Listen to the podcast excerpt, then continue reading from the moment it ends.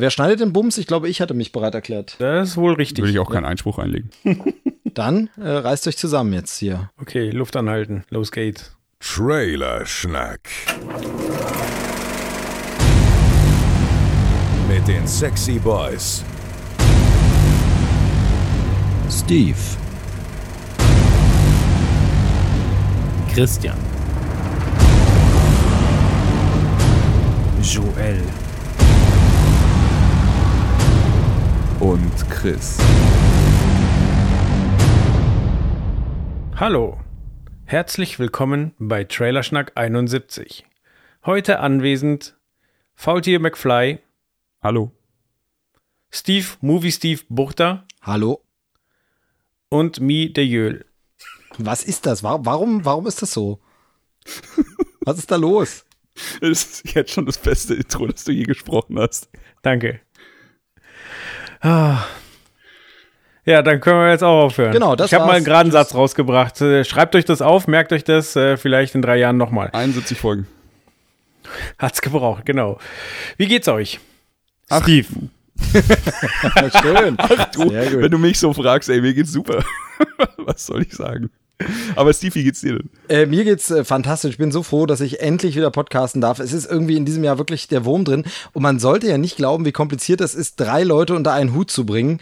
Ähm, ich bin super, super froh, dass ihr wenigstens keine Kinder habt. Wenn ich mir jetzt vorstelle, ihr hättet noch Kinder, wäre eine Katastrophe. Dann kriegen wir ja nie einen Termin hin oder so, ähm, weil äh, wirklich schlimm, da irgendwie mal äh, irgendwie alles äh, zu managen, dass wir uns finden und hier sprechen können. Aber jetzt hat's geklappt. Gib uns noch drei Wochen. Was? Wie? Was? wenn Hä? alles gut geht. Ja, ähm, ja, wie du sagst, äh, Steve, es ist tatsächlich auch bei, bei mir, äh, und es hätte ja heute auch fast wieder nicht geklappt. Aber darüber wollen wir jetzt nicht reden, denn ich bin hier, ich bin glücklich, endlich wieder mal mit euch äh, zu schnacken.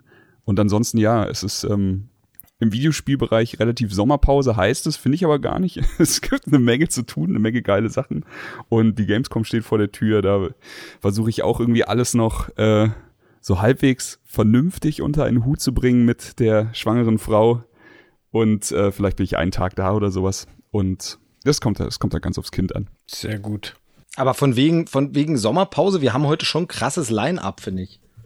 Ja, bei den Filmen, die, die kennt es ja nicht. Die Trailer vor allem nicht, oder? Chris sagt der Hyper, äh, Hyper Light Drifter was? Na klar. Na klar, okay. Ist das, äh, warte, du fragst mich bestimmt, weil das jetzt auf deinem iPad spielbar ist. Genau, ich habe es heute gekauft und es hieß so, so, oh, ist voll cool und die iOS-Umsetzung ist voll gut geworden. Ich nur kurz gegoogelt, ob man es mit Controller spielen kann. Ja, okay, 5 Euro, ja, danke. Ja. Nee, nee, da, äh, damit könntest du sicher viel Spaß haben. Sehr schön. Und Doom 2 habe ich gekauft. Sieht auch echt, also, mal, es sieht aus wie Doom 2, aber es sieht echt gut Hat aus. das auch diese, also die ganzen Bethesda-Spiele, die in den letzten Wochen rausgekommen sind, wie Wolfenstein und äh, die haben ja auch, glaube ich, Doom, alle Doom-Teile auf der Switch rausgehauen und sowas. Die hatten aber alle irgendwie Probleme mit diesem Bethesda-Net-Account und du musstest so unaussprechliche Dinge tun und irgendwelche Accounts anlegen und so ein Quatsch, damit du überhaupt irgendwie zocken konntest. War das bei dir auch so? Also er hat mich am Anfang gefragt, ich habe auf Überspringen geklickt und Okay, gespielt. dann. Das ging nämlich bei, bei uns allen nicht. Und du zockst jetzt komplett auf dem iPad, oder wie? Nee, also hier stehen schon noch zwei Xboxen, wobei ich wirklich stark überlege, ob ich eine verkaufen soll. Ähm, weil meine Frau und ich spielen einfach nie mehr gleichzeitig und ich spiele halt nur alle 100 Jahre. So und ja, keine Ahnung, wenn da einer irgendwie, keine Ahnung, 70 Euro für gibt, dann, dann weiter damit. Dann habe ich ja immer noch eine, mit der ich spielen kann. Und ähm, genau, die Überlegung ist dann eine Apple TV zu holen, weil die ja bald mit Xbox Controller funktioniert, weil die einfach wesentlich weniger Strom verbraucht für das, was ich täglich mit dieser Konsole mache, nämlich Amazon Prime, Netflix und YouTube zu gucken.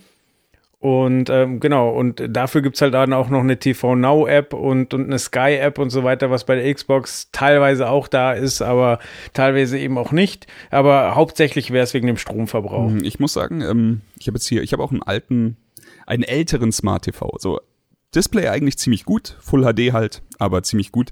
Nur das ganze äh, Betriebssystem mit den ganzen Apps und so, das ist halt aus der Hölle. Jetzt habe ich bei den bei Amazon Prime, bei diesem Prime Day so eine 4K Fire TV Stick Geschichte geholt und das ist einfach ein Segen. Also ich kann, ich kann's die Cool. Fernbedienung von dem Fernseher wegschmeißen, weil die Fire TV Fernbedienung bedient den Fernseher dann auch einfach komplett mit und es geht halt einfach, krass. wenn du, wenn du davor so ein Betriebssystem hast, wo du immer fünf Sekunden bei jedem Klick warten musst, bis was passiert und dann irgendwann gibt dir einer wieder so diesen heiligen Gral, wo du klickst und es instant passiert, dann ist das einfach das Beste, was es gibt. Ich habe noch den alten Fire TV Stick, also wirklich den Stick, den es günstig irgendwann mal gab, äh, den habe ich im Schlafzimmer und der ist so einer. Du klickst das und ist das wartest. Schlimmste, Ey, da wäre ich wahnsinnig. Da- Das ist da- doch aber diese Vorfreude, ist doch viel schöner. Wenn man sich ein bisschen freuen kann. Hey, wir gucken nachher einen Film. Das ist so, ist doch Da super. freue ich mich mit der Faust durch, durch die Bildröhre. Ja, aber es hat schon so ein bisschen Retro-Flair. So, du hast diesen alten Amazon-Stick, der ewig zum Hochfahren braucht, dann startest du die Join-App, wo dann wirklich, da geht, vergeht eine Minute, bis die Serientitel ähm, gelaufen sind und dann guckst du zum Einschlafen eine Folge Der letzte Bulle. Du dann, jawohl, willkommen im Jahr 2007. nee, also ich kann nur, ich kann nur sagen, das Ding ist, also das fliegt. Das, läuft. Weil gerade das Stichwort TV Now App schon gefallen ist, muss ich ja sagen, ihr, habt- ihr habt mich ja voll äh, in diesen äh, Reality-Trash-Sumpf gezogen. Ich bin ja voll im Strudel jetzt drin und habe jetzt schon zwei Folgen geschaut von das Sommerhaus der Stars. Nur euretwegen. So weil Müll guckst du, Scheiß- Steve. Ich bin schwer Ja, enttäuscht. wirklich, wirklich schlimm. Ihr habt mich da voll, voll in den Abgrund gezogen. Ihr habt einen schlechten Einfluss auf mich. Ja, man muss ja sagen, während der Aufnahme läuft gerade auf RTL die neue Folge von der Bachelorette, aber wenn man halt das Sommerhaus der Stars geguckt hat, dann turnt es irgendwie. Ey, exakt so. das. Ich habe tatsächlich, also meine Trash-TV-Geschichte ist eigentlich, wenn Steffi irgendwo Trash-TV guckt, dann gehe ich aus dem Zimmer, so weil ich das einfach nicht ertragen kann. Aber einmal so ungefähr alle zehn Jahre, ich weiß nicht, was es ist, ob da irgendwie so ein Schalter umgelegt wird oder ob, ob da irgendwas im Stehen die da stehen Sterne, gut. gut und dann äh, erwischt sie mich mit irgendwas. Und das war letztes Mal tatsächlich, also ich glaube, das, das letzte Mal, dass ich irgend so einen Mist geguckt habe, war eines der ersten Dschungelcamps vor zehn Jahren.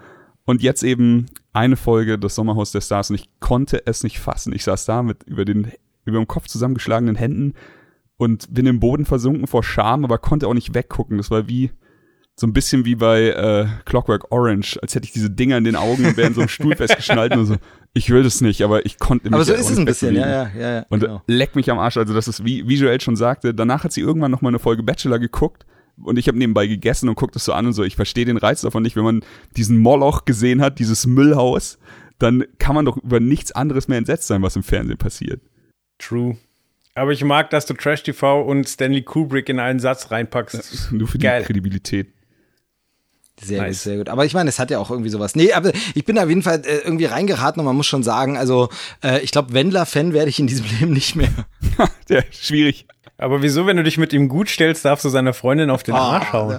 Ja, aber es ist, es so vieles so falsch daran. Ähm, ganz, ganz schlimm. Und bei mir ist es ja auch so, ich gucke das normalerweise nicht so Trash-TV-Zeug und das aber ohne jetzt von so einem riesigen moralischen Rost zu kommen und zu sagen, ach nee, sowas guckt man aber nicht, sondern äh, bei mir ist es halt wirklich so, die Zeit ist knapp bemessen und wenn man dann abends so sitzt, habe ich doch meist eher Bock auf eine amerikanische Serie oder einen Film oder so und dann äh, schauen wir uns lieber sowas an und bleiben sehr, sehr selten bei so Fernsehgeschichten hängen.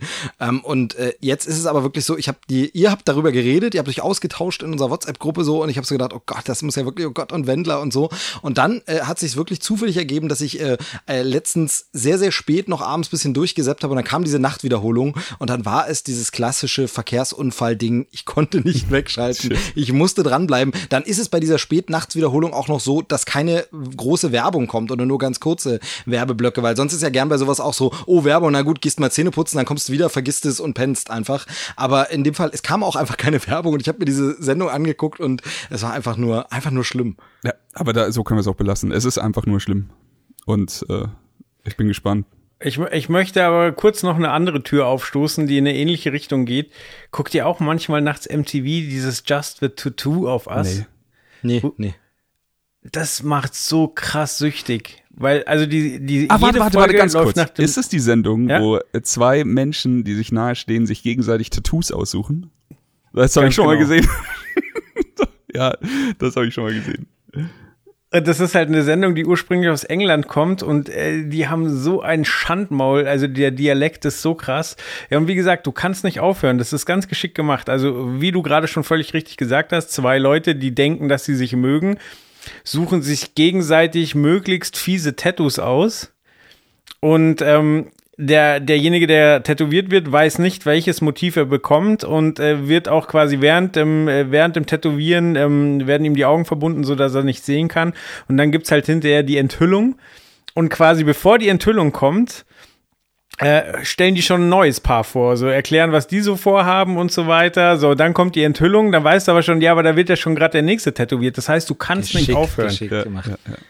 Ja, ich hatte, ich Aber, hatte aber es ist wirklich jede Folge derselbe Scheiß. So, so sie, äh, sie zeigen dir als Zuschauer das Motiv nicht, aber die beiden Moderatoren so, oh Gott, also diesmal haben wir es wirklich übertrieben. Ja, das ist immer so ein bisschen lächerlich, vor allem wenn, wenn du dann so drei, vier Tattoos hintereinander siehst und sie sagen immer dasselbe. Aber ähm, ich finde halt, ich finde es so krass, weil man weiß halt nie. Also klar, die beiden kennen sich und das sind vielleicht Freunde, vielleicht nicht mehr so danach, aber manchmal, es, es gibt halt diese, diese Arten vom Trollen. So, es gibt dieses lustige Trollen, so irgendwer hat, na, hat Angst vor Spinnen und der kriegt dann eine, eine Spinne auf die Hand tätowiert oder sowas. Und dann gibt's halt, also ich glaube, das härteste, was ich gesehen habe, war ein Typ, der seinem besten Freund äh, irgendwie hinten, also ich weiß nicht mehr den Text, aber es hatte halt zur Bedeutung, dass der Typ hat damals seine Freundin beschissen und der Freund musste ihn decken. Und die Tatsache, dass er, dass er ein Bescheißer ist, hat er ihm halt quer über den Rücken geschrieben. So dass je- jede Frau, die jemals wieder mit ihm Sex hat, das liest. Und der war nicht amüsiert, der Typ. Der war richtig pisst. Ja, also es gibt dann halt wirklich Sachen, die rührend sind, so wegen, keine Ahnung, der, der Opa oder der verstorbene Hund tätowiert wird, wo sie dann wirklich heulen und so weiter. Dann gibt's halt so wirklich asoziale Sachen, so sie tätowieren einen Tanga, wo Geldscheine rausgucken oder, oder halt einfach einen fetten Prügel bei einer Frau auf den Oberschenkel. Ja, und dann gibt's halt die wirklich witzigen Sachen. Und ich finde immer die Tattoos am besten, komischerweise, die auf die Füße gehen. Also einer hat seinem Kumpel Sandalen auf die Füße tätowiert. da habe ich mich totgelacht. Und äh, einer, ähm, der hat sich, der hat sich geschämt, weil er äh, selber, der hatte richtig hässliche, so gammlige Fußnägel. Und der Freund hat ihm dann auch noch so richtig gut in 3D so Maden, die aus dem Fuß kommen, drauf tätowiert. gut. also richtig, richtig asozial, aber richtig stylisch. Ja, also dann haben wir das Thema Trash TV, glaube ich, ähm, hinlänglich bearbeitet. Richtig. Wobei hier nochmal äh, zur Klarstellung, diese Tattoo-Sendung, die ist Meilen vom Niveau über diesem Müllhaus, von dem wir vorhin geredet haben.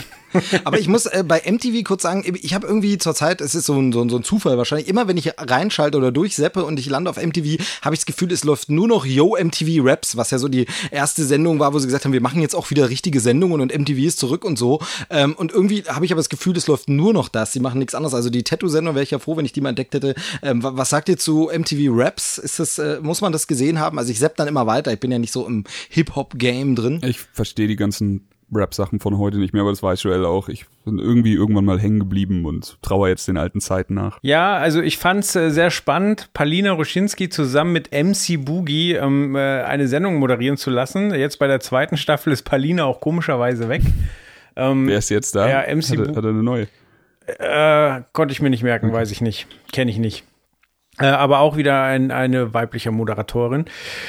Ja, und MC Boogie ist halt äh, so- ein Berliner Urgestein. Der war auch schon in der Klapse, der war auch schon im Knast. Ähm, ist auch nicht der hellste, das weiß er auch. Und ähm, dafür macht das ganz gut, muss ich sagen. Okay. Aber das sind ja alles so, äh, so Dinge, die du brauchst, um heutzutage ein Rap-Album zu veröffentlichen, oder? Äh, in der Klapse gewesen zu sein und, und einen beschränkten Wortschatz zu haben. Ja, kann sein, weiß ich nicht. Also, ich werde ja auch älter. das stimmt. Also, Kaum. ich musste kaum. erstmal Tilidin googeln, so damit ich weiß, was die sich überhaupt für Drogen reinpfeifen. Und ähm, ja, ich bleib trotzdem am Ball. Hier und da kommt ja dann doch mal eine Perle raus, wo man sagt, okay, das ist gut, dafür muss man sich halt durch Berge von Scheiße Ja, das. Das ist ja so ähnlich wie im Kino. Ja, dann kommen wir doch, äh, du darfst gerne den, den ersten Trailer einleiten. Ja, wollen wir schon zu dem Trailer kommen? Ich wollte eigentlich was fragen. Ich dachte, es äh, gäbe einen Film, den äh, man vielleicht besprechen könnte bei einer Presseverführung, bei der ich mich sehr ärgere, nicht gewesen zu sein. Oh ja, ja, ja. Da war dieser Film. Da Gerne. war dieser Film. Dieser neunte Film. Ich habe äh, ich hab von dem Film die, die letzten zwei, drei Wochen in meiner Arbeit bestanden eigentlich nur aus Videos und Grafiken für diesen Film bauen. Und äh, es geht um Quentin Tarantinos neunten Film, es geht um Once Upon a Time in Hollywood. Joel und ich hatten das Glück, dass wir, dass wir hin konnten zur Pressevorführung, Stevie leider nicht. Wie hätte dir gefallen, Joel? Erstmal möchte ich kurz äh, Christian Gönnt äh, zitieren. Ja, Joel, welche S-Bahn nimmst denn du? Ja, die und die, weil früher schaffe ich nicht. Ja, sorry, dann können wir nicht zusammenfahren. Der, der Trailer ist echt wichtig, weil wir machen bei Nukular einen Tarantino-Podcast. Zehn Minuten später, ja, sorry, klappt nicht, komm nicht. Geht nicht, ich bin raus.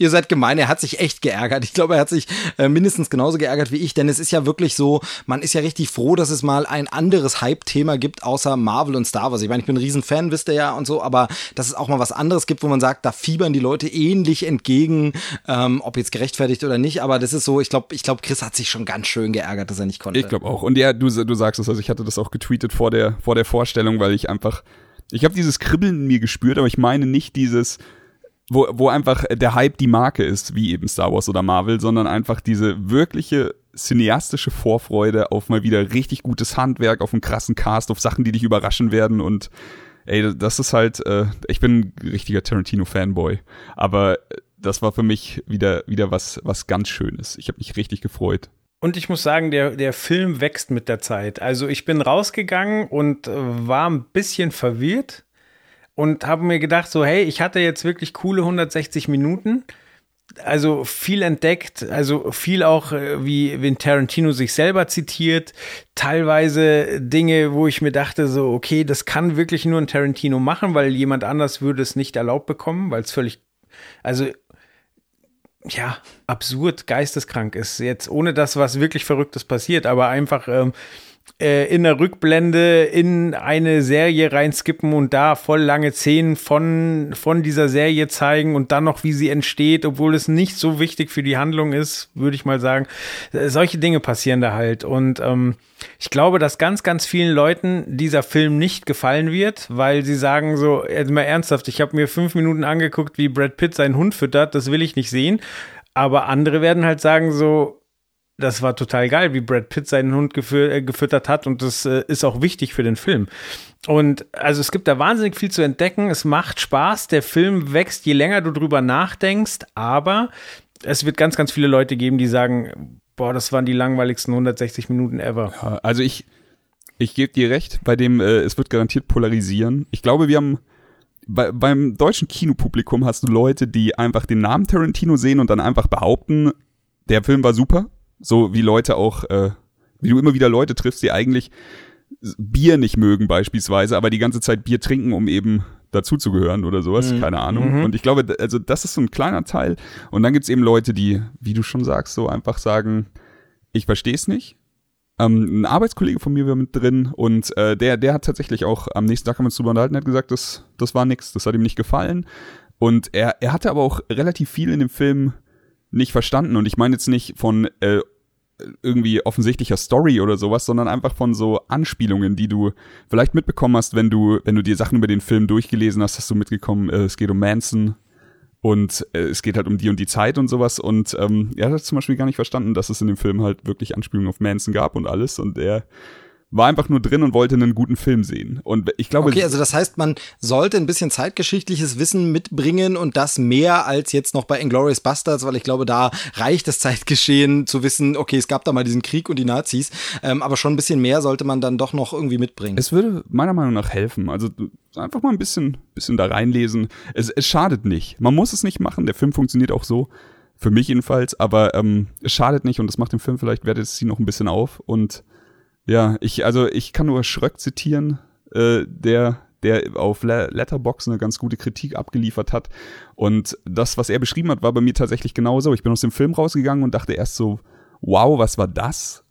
Also es war, es war auf keinen Fall irgendwie Crap, aber es war auf jeden Fall auch nicht der beste Tarantino, den ich je gesehen habe. Und einen Tag später habe ich Joel angeschrieben und so, ey, aber irgendwie war es doch, das war geil, das war geil, das war geil. Und einen Tag später so, festgestellt, ich würde ihn jetzt echt gerne noch mal sehen und so. Und der Film wächst halt einfach mit der Zeit, der reift so ein bisschen und ich kann mir gut vorstellen, dass er beim nächsten Mal noch besser funktioniert. Ähm, schauspielerische Leistung top. Ähm, DiCaprio spielt wahnsinnig geil. Brad Pitt ist einfach eine arschcoole Sau in dem Film. Und ansonsten, der, der ganze Cast ist halt durchweg toll. Ich finde Margot Robbie äh, eine ganz besondere Ausstrahlung, die auch wichtig ist für den Film. Und die ganzen Töchter von den Hollywood-Leuten äh, ist einfach wahnsinnig, wer da alles drin ist. Ähm, Soundtrack hat mir sehr gut gefallen. Habe ich aber so noch nicht bei Spotify gefunden. Ich habe eine gute Playlist, ähm, wo einer wirklich akribisch äh, rausgesucht oh, hat. Die, die will ich mir nachher mal holen. Genau, ansonsten wollte ich sagen, meist erscheint der Soundtrack dann bei uns auch immer zum Kinostart erst und es dauert ja noch eine ganze Weile. Ähm, Pressevorführung war schon, weil in den USA läuft das schon, aber ich glaube, bei uns kommt der, habt ihr das Datum im Kopf? Ich glaube 15. 15. 15. August. Ja, am selben Tag wie Toy Story 4. Genau. Da kann man eigentlich ein Double Feature machen. So, dann ist man zwar lange im Kino, aber dann sieht man zwei komplett unterschiedliche, ganz wunderbare Dann fängst du Filme. mit Toy Story an. Ja. Definitiv. Ähm, ja, ähm, Steve, zu deiner Frage, wie man sich vorbereiten soll oder ob man sich vorbereiten soll. Man kann sich, glaube ich, ich habe es jetzt im Nachgang gemacht, äh, wirklich eigentlich alles, wo, wo ähm, Tarantino, äh, Brad Pitt und Leonardo DiCaprio zusammen sind, teilweise auch Margaret Robbie, das kann man sich alles ohne Gefahr angucken, weil sie wirklich viel erzählen, ohne auch nur eine Sekunde zu spoilern. Aber also Tarantino erklärt halt wirklich so, ja, wie war das mit der Zeit, wie, wie, ähm, wie haben sich da damals ähm, Schauspieler verhalten, so, also quasi Serienstars, die dann versucht haben, den äh, Schritt auf die große Leinwand zu schaffen, teilweise es nicht geschafft haben, sich Hollywood in der gleichen Zeit verändert hat, halt von den ich sag mal, Western-Stars halt dann doch so ein bisschen zu der, zu der Easy Rider Gang.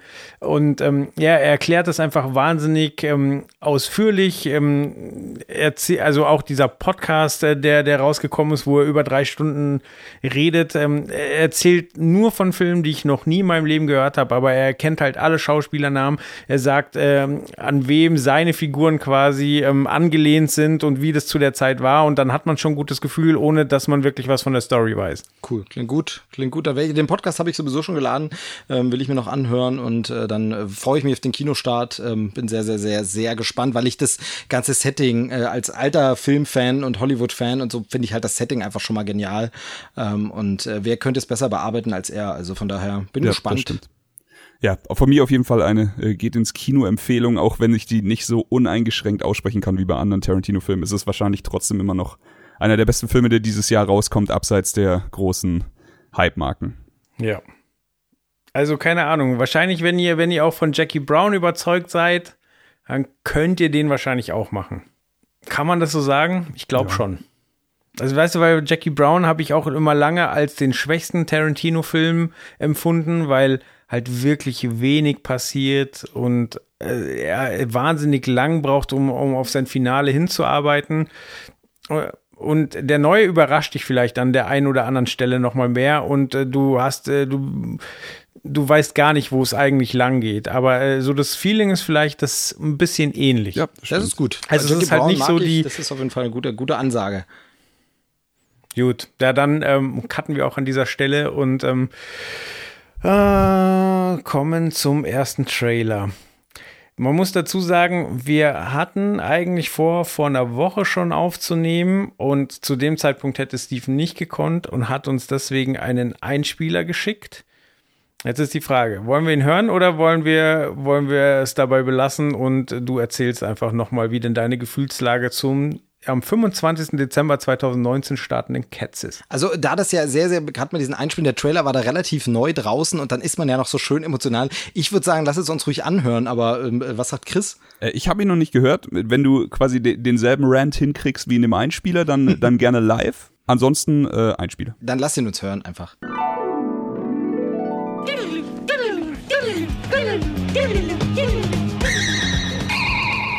Ja, hallo ihr Lieben, hier ist der Movie Steve. Lieben Gruß in die Runde von mir. Ach, momentan ist irgendwie der Wurm drin. Ich bin schon wieder nicht dabei. Es äh, will einfach zeitlich nicht hinhauen oder es kommt immer irgendwas dazwischen. Aber ich bin mir sicher, es ist bisher trotzdem eine fantastische Sendung oder gerade deswegen, keine Ahnung, ich weiß es nicht. Aber ich möchte mich zu einem Thema dann trotzdem auf jeden Fall zu Wort melden und das sind die Monsters from Uncanny Valley. Ja, es geht natürlich um den Cats-Trailer, die Musical-Verfilmung. Und ich muss vorweg schicken, ich bin nicht der riesengrößte Cats-Fan. Ich bin ein großer Musical-Fan. Ich mag Musicals, gerade auch live auf der Bühne. Aber Cats hat mich nie besonders interessiert. Ähm, nun bin ich damit auch erst in Kontakt gekommen, so in den 90ern. Da äh, gab es immer mal Fernsehauftritte in irgendwelchen Shows, äh, sind mal Darsteller mit einem Song aufgetreten und sowas. Memories wurde hoch und runter genudelt. Und irgendwie, erstens bin ich nicht so ein Katzenmensch. Ja, die Hälfte unserer Hörer mag mich jetzt nicht mehr, aber ich bin eher der Hundetyp. Ich finde Katzen jetzt nicht so toll. Wenn man mal bei irgendjemandem zu Besuch ist, der eine Katze hat, dann äh, sind es natürlich trotzdem niedliche, liebe Tiere. Aber ich bin wirklich nicht so ein Katzenfan. Deshalb äh, begeistert mich das nicht so. War ich jetzt auch nie so ein Fan von Filmen wie Felidee oder sowas. Ähm, alles nicht so mein Ding. Aber ähm, okay, Musicals an sich interessant. Und dann gab's aber immer diese Kostüme. Und ich fand, ja, so würde man Menschen kostümieren, wenn sie Katzen spielen sollen auf der Bühne, so stilisiert. So ist das. So spielen auch in Theatern ständig Menschen andere Tiere, einen Bär, einen Wolf, was auch immer. Ähm, so wird es aussehen. Aber ich finde, es hatte immer was sehr 80s-haftes. Es war wirklich so 80er Jahre Look, so ein bisschen Tina Turner Frisur.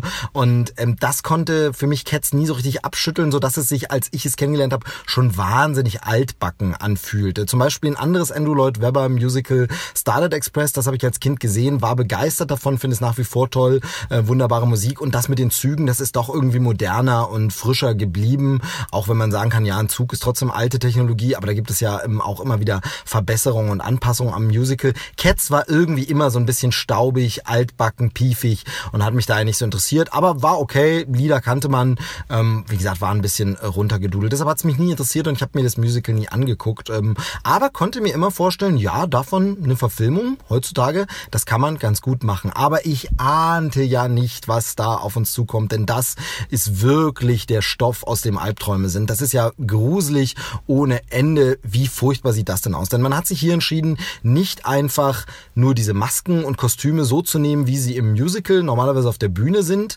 sondern man hat irgendwas mit CGI noch gemacht. Irgendwas ist da. Ich kann es nicht richtig greifen. Ich bin ja kein Special Effects CGI Artist, was auch immer ich sehe es nur als Konsument und muss sagen, irgendwas haut da nicht hin. Man hat diese komischen, menschlich auf zwei Beinen laufenden Katzen, die dann auch tanzen, denen Gesichter raufkopiert sind, aber es sind nicht nur Masken, irgendwas hat man da gemacht, um, glaube ich, die Übergänge greifbarer zu machen und es sieht einfach nur furchtbar aus. Es sieht, um bei dem englischen Begriff zu bleiben, Uncanny Valley, es sieht uncanny aus, es sieht creepy, cringy, seltsam aus. Ich finde, das sieht ganz, ganz furchtbar aus und will überhaupt nicht funktionieren. Das ist ganz, ganz seltsam und selbst wer das nicht so schräg findet wie ich und sagt von mir, oh Gott, oh, was ist das? Ich kann da nicht hingucken oder muss hingucken wie bei einem Verkehrsunfall. Derjenige muss trotzdem zumindest äh, wirklich zugeben, dass auch die Proportionen überhaupt nicht hinhauen. Es funktioniert gar nicht. Was sind das denn bitte für Tiny Katzen? Man sieht ja Katzen in menschlichen Umgebungen, die so äh, relativ realistisch sind, ein bisschen bühnenmäßig, aber nicht so übertrieben stilisiert, ähm, sondern äh, das sieht schon relativ realistisch, eben künstlerisch aus. Und da ist dann eine Katze zum Beispiel am Tisch, die Messer und Gabel in der Hand hält. Und was sollen das denn bitte für Proportionen sein? Das haut ja hinten und vorne nicht hin, dass eine Katze diese Größe hätte, es sei denn, es ist eine Mini-Katze. Klar, diese Katze bewegt sich auch auf zwei Beinen statt auf vier und dadurch ist es sowieso seltsam. Aber es haut hinten und vorne nicht hin. Und wenn man es auf einer Bühne irgendwie darstellen würde, habe ich den Eindruck, würde man das eigentlich ein bisschen anders inszenieren und auch stilisieren. Ähm, und man versteht es gar nicht. Das ist deshalb auch so schade, weil ansonsten der Look des Trailers, wenn ich mir die Katzen weg vorstelle, fantastisch aussieht. Also tolle Kameraeinstellungen, tolle Sets, äh, richtig super. Aber was sind denn das für seltsame Katzen? Richtig schlimm dann in der Tanzeinlage von Rebel Wilson. Ich find's wirklich, wirklich furchtbar. Ich find's äh, seltsam. Und vor allem bleibt eine, eine große Frage. Warum in heutigen Zeiten macht man denn nicht einen wahnsinnig schönen Computeranimationsfilm draus? Man könnte heute, wir haben ständig Filme wie Pets, Zoomania, Toy Story, in denen äh, Dinge, die eigentlich nicht menschlich sind, leben, Tiere, die personifiziert werden und das könnte man doch mit Cats ganz genauso wunderbar machen. Es würde sich anbieten. Man könnte das sehr cartoonig aussehen lassen und dann singen sie einfach. Nun sind die Zeiten davon vorbei, aber das Ganze würde auch einen fantastischen Zeichentrickfilm ergeben. Also mich wundert auch, dass nicht irgendwie DreamWorks in den 90ern da einen Zeichentrickfilm draus gemacht hat oder sowas. Das hätte ja wunderbar gepasst. Oder jetzt eben ein Computeranimationsfilm oder man könnte sogar, da bin ich jetzt nicht der größte Fan, aber wenn ich auf sowas schaue wie das Dschungelbuch oder der König der Löwen, diese Neuverfilmungen von Disney, in dieser Art könnte man natürlich auch einen Realfilm-Look imitieren und fotorealistische Katzen machen, die dann eben singen. Das wäre vielleicht ein bisschen komisch, aber bei König der Löwen hat man es eben gemacht. Warum Universal hier nicht diese Richtung geht? Wie gesagt, ich fände am besten so eine cartoonige Variante, eben so eher Richtung Pets. So sehen die Tiere dann aus und dann wird gesungen und ich glaube, das würde richtig funktionieren, wäre richtig cool. Die Lieder sind ja nicht umsonst Welterfolge, die würden immer noch ins Ohr gehen, vielleicht ein bisschen modern eingesungen, denn der Voicecast hier kann sich ja auch sehen lassen, sind ja wirklich namhafte Leute dabei und so, aber sie sehen alle, alle ganz, ganz creepy und cringy aus. Ich finde, hier haut das Character Design überhaupt nicht hin. Das funktioniert nicht im Zusammenspiel mit dem Setdesign, mit diesem ganzen Look. Ich weiß nicht, was man sich dabei gedacht hat. Ich finde es ganz, ganz, ganz, ganz schlimm und muss man ja auch sagen, die Rückmeldung im Netz, so der große Tenor, ist ja ähnlich. Äh, ich weiß, es gibt ganz viele, die schon wieder sagen, ja, hast doch nicht alles vorher und meckert nicht vorher schon wieder rum und so. Und ja, geschenkt, alles klar und äh, da stecken viel Arbeitsplätze dahinter und Leute geben sich Mühe. Aber ich kann mich da nur wiederholen, das habe ich glaube ich auch in dieser Sendung hier schon gesagt es muss ja wohl erlaubt sein, wenn eine Promo rauskommt, eine Werbung für ein Produkt, dass ich sage, sorry, aber das spricht mich gar nicht an, das will ich nicht sehen, das sieht komisch aus, dieses Produkt. Nope, das werde ich mir nicht zu Gemüte führen. Das muss ja wohl erlaubt sein, wenn man es auf einer sachlichen Ebene macht. Und wie gesagt, für mich sieht das hier alles überhaupt nicht stimmig aus, will nicht zusammenpassen, ist ganz, ganz komisch. Ich kriege Albträume davon. Und in diesem Sinne bin ich gespannt, was die Katzenversteher und Liebhaber Joel und Christa zu sagen. Äh, ich gebe zurück ins Studio sozusagen. Hoffe, ich bin bald endlich wieder mal dabei bei Trailer Schnack. Ähm, zumindest hoffe ich, dass ihr das auch hofft. Das wäre zumindest ganz schön. Ansonsten bis bald. Genug geschwafelt. Tschüss, sagt der Movie Steve.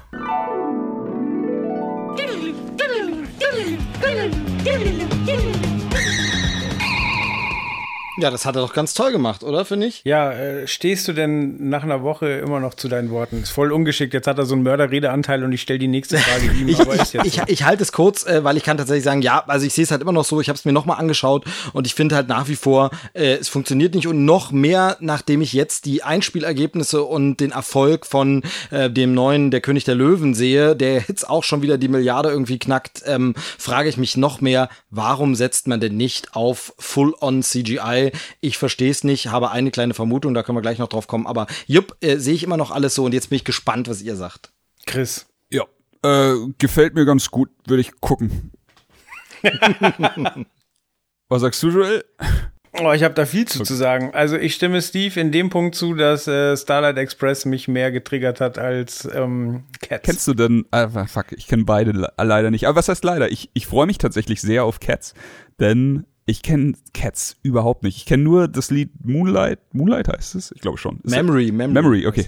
Ja, ähm, der, der Song ist im Trailer auf jeden Fall. Den habe ich schon hier und da mal gehört, aber ansonsten muss ich sagen, puh, ich freue mich aus, also mal fernab von jeder Bewertung der Animation, freue ich mich einfach, das Ding mal äh, qualitativ hochwertig, hoffentlich, aufbereitet auf der Kinoleinwand zu sehen. Das ist das schon mal, und vor allem von dem Typen, der äh, Miserable gemacht hat, der mir auch sehr gut gefallen hat.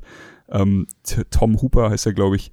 Und äh, irgendwer, der bei Hamilton mitgemacht hat, ich glaube der Choreo-Typ oder sowas. Das sind einfach, das sind halt schon mal ein paar Hausnummern, äh, die, die das Ding in eine richtige Richtung lenken würden für mich. Okay. Ähm, dann äh, gebe ich mal meinen Senf dazu ab. Ähm, also erstmal, ich finde den Cast sehr, sehr interessant. Ich meine, Jason Darulo kann man sich drüber streiten, aber der Typ kann singen. Äh, Idris Elba, Tyler Swift, Rebel Wilson, Judy Dench, Ian McKellen, James Corden, Jennifer Hudson. So, also und noch viele, die ich nicht kenne, aber die anscheinend auch wissen, was sie tun. Also Besetzung schon mal krass. Dann ähm, Steve hat es in seinem Einspieler gesagt und das ganze Internet ist davon voll, das Thema Uncanny, Uncanny Valley. Warte mal ganz kurz. Steve, du hast, das, du hast ja. jetzt echt ungefähr in dem Einspieler, glaube ich, fünfmal Uncanny erwähnt. Was bedeutet das denn ganz genau? Uncanny Valley ist dieser Moment, wo in der Anim also du, die, die Animation quasi nimmt in ihrer Qualität so einen Verlauf, der dann eben wie so eine Talsohle ist, dass es immer realistischer aussieht, aber vorher halt in so einer Talsohle so irgendwas ist komisch, so unbehaglich. Also es ist irgendwie ein befremdlicher, befremdlicher Eindruck, den man hat. Das erleben wir zurzeit sehr, sehr oft, unter anderem auch beim Trailer, zumindest beim ersten Trailer von Gemini Man, wo ja Will Smith verjüngt wurde. Sonic. Oder äh, wir hatten das zum Beispiel bei Sonic. Diesen, nee, Sonic ist es nee, nicht. Sonic, ich ich gebe dir ein genau. Beispiel. Ähm, ähm, Pixar, als sie angefangen haben, da war die Rechenleistung noch nicht so und dann haben sie quasi stiliert, ähm, stilisierte Figuren genommen. Das heißt, sie haben zwei Kreise gemacht und daraus wurde eine Hummel. Okay. So, das sieht also nicht aus wie eine echte Hummel, aber trotzdem kannst du eine Verbindung dazu aufbauen.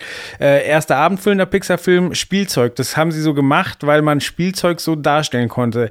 Die Menschen in Toy Story 1 sehen aber creepy aus. Aber sah Sonic so, so, nicht auch creepy aus? War das nicht der große Aufstand? Ja, aber auf eine andere Art. Ja, aber äh, also es geht darum quasi, dieses Uncanny Valley, da geht es quasi um, um die Gap, die passiert, wenn etwas zu realistisch wird. Zum Beispiel der erste Final Fantasy Film. Genau, den wollte ich so, Da haben sie genau. versucht, aus auszusehen wie echt. Und du saßt die ganze Zeit da und hast dir gedacht, irgendwas stimmt hier nicht, weil sie weil eben es war nicht mehr stilisiert. Du wusstest nicht mehr, okay, das ist eine Animationsfigur oder das ist eine Zeichentrickfigur, sondern sie haben versucht, dir vorzugaukeln, das ist ein echter Mensch und du sitzt dann da und sagst dir, irgendwas stimmt. Aber nicht. okay, also ich persönlich finde, ganz kurz noch, ich finde auch, dass es ganz oft, das ist nämlich bei diesem Final Fantasy Film so, wenn du ein Standbild machst, sieht es dann tatsächlich auch schon fotorealistisch aus, aber sobald es ein bewegter Film ist, ist da irgendwas und du kannst es eben nicht so greifen, wo du sagst, irgendwas ist unbehaglich. Da stimmt, irgendwas stimmt mit diesem fotorealistischen Menschen nicht.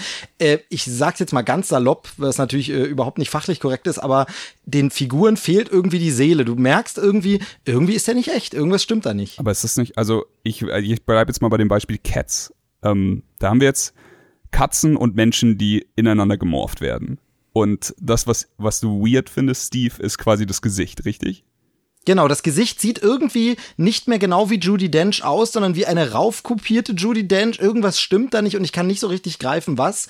Während der Schauspieler auf der Bühne, der einfach rangeklebte Katzenhaare hat oder der zum Fasching geht, weißt du, und mit einer Katze angemalt ist, da habe ich das ja nicht. Da sehe ich ja, ist ein echter Mensch, der hat sich einen Katzenschnurrbart angemalt. Aber irgendwas ist dort, wo ich sage, ihr habt doch irgendwas mit dem gemacht. Manche Leute haben das zum Beispiel berichtet auch, dass sie das bei Captain Marvel mit äh, äh Clark Gregg, äh, Agent Coulson extrem hatten. Manche auch mit Samuel L. Jackson Jackson. Ich fand es da sehr gut gemacht, wo sie gesagt haben, ich merke, irgendwas stimmt da nicht. Also es ist einfach dieses Gefühl, das du hast, wenn, wenn irgendwas in dir sagt, so, nee, das kaufe ich nicht.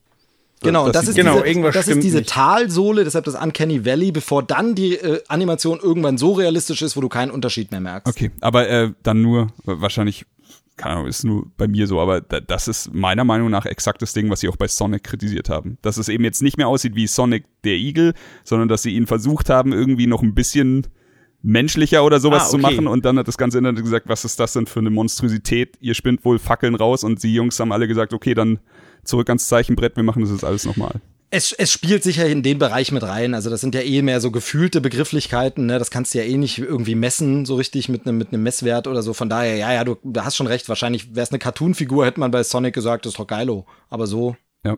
Ja, ja. ja, aber so wie ihr beides jetzt ausgeführt habt, verstehe ich es auch besser, weil äh, bei mir war es auch so, ich habe dann Uncanny Valley erstmal gegoogelt und dann saß ich da und so, hä? Äh, wieso behaupten es alle so? Das sind Katzen, die aufrecht gehen. Das hat nichts mit Realismus zu tun. Das ist total weit weg. Und ähm, ich habe es eben, also wie gesagt, mein Herz hängt überhaupt nicht an Cats und ich habe es halt als Stilmittel empfunden und dachte mir so, hey, vielleicht in fünf, sechs Jahren sagen alle, das war groundbreaking.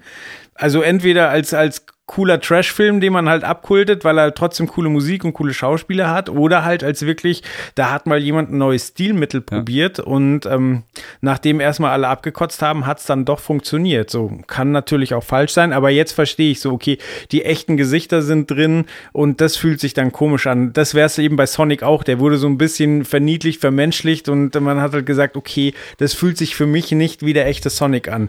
Ich fand es halt erst ein dummes Beispiel, weil ich dachte so, ja, okay, der sieht nicht aus wie ein realistischer Igel. So euch gefällt halt der Style nicht, aber es hat ja nichts damit zu tun, dass er zu realistisch aussieht. Aber in dem Punkt, dass man versucht hat, ihn zu vermenschlichen und es deswegen nicht funktioniert, verstehe ich es dann ja. wieder. Aber ähm, sei es wie es sei, ich, ich hatte es als Steve hatte, wir hatten eine Unterhaltung auf Twitter, da hat Steve das, den Ausdruck verwendet und da habe ich ihn das erste Mal gegoogelt. Ich dachte nur, hier gibt es vielleicht den einen oder anderen Hörer, der das, der das auch noch nie gehört hat. Ja, sehr gut. Auf jeden ähm, Fall. Ja, klar. Das Ding ist, ich finde auch, die Gesichter sehen weird aus. Aber ich schaff's irgendwie, das für mich in eine Schublade zu lenken, wie Joel schon sagt, die, die vielleicht einfach eher Stilmittel sind. So, ich finde auch die, ähm, teilweise die Figuren in dem Trailer bewegen sich super weird. Aber das kann ich dann auch in die, vielleicht ist es katzenartige Bewegungen oder sowas. Es ist immer schwer. Ein Trailer hat meistens schnelle Schnitte oder du siehst jede Szene dann meistens nur so, so vier Sekunden oder sowas und äh, du, du siehst halt nicht das Ganze, wie es dann aufgebaut ist oder wie halt so eine ganze äh, wie ein Szenenensemble dann zusammen funktioniert oder sowas. Und da bin ich tatsächlich im Team abwarten. Ich verstehe Steve, der sagt, es muss möglich sein, eine Wertung abzugeben bei etwas, das ein Produkt äh, anpreisen soll. Absolut bin ich bei dir. Ich kritisiere auch nicht deine Kritik oder, oder äh, ich kritisiere nicht die Kritik an sich, sondern ich, ich, für mich ist es vielleicht einfach nur nicht so schlimm und deswegen bin ich tatsächlich auch in der Abteilung, ey, lass doch mal warten. Lass doch mal warten, bis wir ein bisschen mehr davon sehen. Du, du hast ja auch recht, denn wir haben ja gerade das jüngere Beispiel gehabt, was haben alle gemeckert über den Aladdin-Trailer, also da insbesondere über den Genie, Will Smith. Und als der Film draußen war, haben ganz viele gesagt, das ist schon voll in Ordnung, das geht klar und war gar nicht mehr so schlimm. Ähm, und da haben sie nochmal nach, nachjustiert, also von daher, klar, also abwarten. Natürlich, ich werde auch den Film danach dann erst äh, bewerten. Und ich würde meinen Einspieler um eine Sache noch ergänzen, die jetzt eben nach so längerem bisschen drüber nachdenken auch nochmal kam, ich verstehe natürlich jetzt auch mehr den Aspekt, warum man vielleicht kein CGI genommen genommen, also komplette richtige animierte Cuts und so. Und das ist natürlich, ihr habt schon angesprochen, wenn das ein Regisseur ist, der auf Musicals steht, der gerne Musicals mag und die verfilmen will, dann will er natürlich die Tanzchoreografien und dann will er natürlich Menschen, die tanzen in tollen Choreografien und das würde bei der anderen Übertragung verloren gehen. Die Frage ist, ob das so sinnvoll ist und vielleicht hängt es an Kenny Valley auch damit zusammen, dass man vielleicht geile Tänzer genommen hat und da dann das Gesicht von der Judy Dench drauf kopiert, die vielleicht nicht so geil oder nicht mehr so geil tanzen kann und vielleicht kommt es dadurch auch mehr mehr zustande und gar nicht wegen dem Katzenhaften. Ähm, das wäre tatsächlich meine Antwort auf die, auf die Frage, warum nicht animiert ist. Ich glaube, dass es ein äh, fantastischer äh, Spielfilm werden würde, Animationsfilm, wenn du es so machst. Aber ich kenne auch, glaube ich, kein richtiges animiertes Musical, außer wenn du, wenn du sagst, vielleicht die Tim Burton Teile. Aber Cats ist halt auch noch mal was anderes als als ein Tim Burton Film. Also könnte es sein, dass er äh, hier Tim Hooper einfach sagt, pass auf, ich, ich möchte das mit Menschen machen, ich möchte, dass das ernst genommen wird, dass es nicht als Kinderfilm abgetan wird ja. im schlimmsten Fall oder ja. sowas und deswegen lässt er die Menschen drin. Genau, ich möchte da noch eine Empfehlung abgeben, weil du gerade auch Aladdin erwähnt hast, ähm, und zwar einen YouTube-Channel, der heißt äh, The Corridor Crew. Das sind äh, CGI-Artists, die, die ganz, ganz viel erklären und teilweise auch ähm, sich einfach hinsetzen und halt äh, legendäre Szenen angucken, wie beispielsweise in Matrix 1 und dann aber halt auch richtig schlechte Sachen und halt erklären, was da schiefgelaufen ist. Und ähm, also zum einen haben die wirklich erklärt, äh, dass beim ersten Aladdin-Trailer die noch nicht so weit waren und die Beleuchtung der Scheiße ist und da eben genau dieses Uncanny Valley passiert quasi. Ähm, du, die Beleuchtung in den Augen und in der Haut ist nicht korrekt und deswegen sitzt du da und sagst, hm, Will Smith sieht aber komisch aus und im Trailer später haben sie das schon hinbekommen und da hat auch keiner mehr gemeckert oder weniger. Ähm, also, wie gesagt, äh, Corridor Crew, sehr, sehr cooler Channel. Die haben zum Beispiel, äh, die machen sich auch Späße, die nehmen den ähm, Scorpion King, diese furchtbare Animation, und haben den mit äh, Deepfake äh, gefixt. haben halt das Gesicht von The Rock draufgepackt und dann sieht das echt wesentlich besser aus. Ähm, oder besorgen sich ein Double von, von äh, Tom Cruise und deepfaken dann das Gesicht drauf. Also wirklich ein cooler Kanal, ähm, viel, viel Filmleidenschaft, viel, viel Experimentelles. Und ähm, die haben auch den Cats-Trailer angeguckt, haben nur den Kopf geschüttelt, aber haben gesagt, ähm, von den CGI-Effekten kann man denen nichts vorwerfen. Die haben nichts falsch gemacht. Der Look ist seltsam, cringy, aber sie sitzen da und sagen, technisch ist hier nichts kaputt gegangen.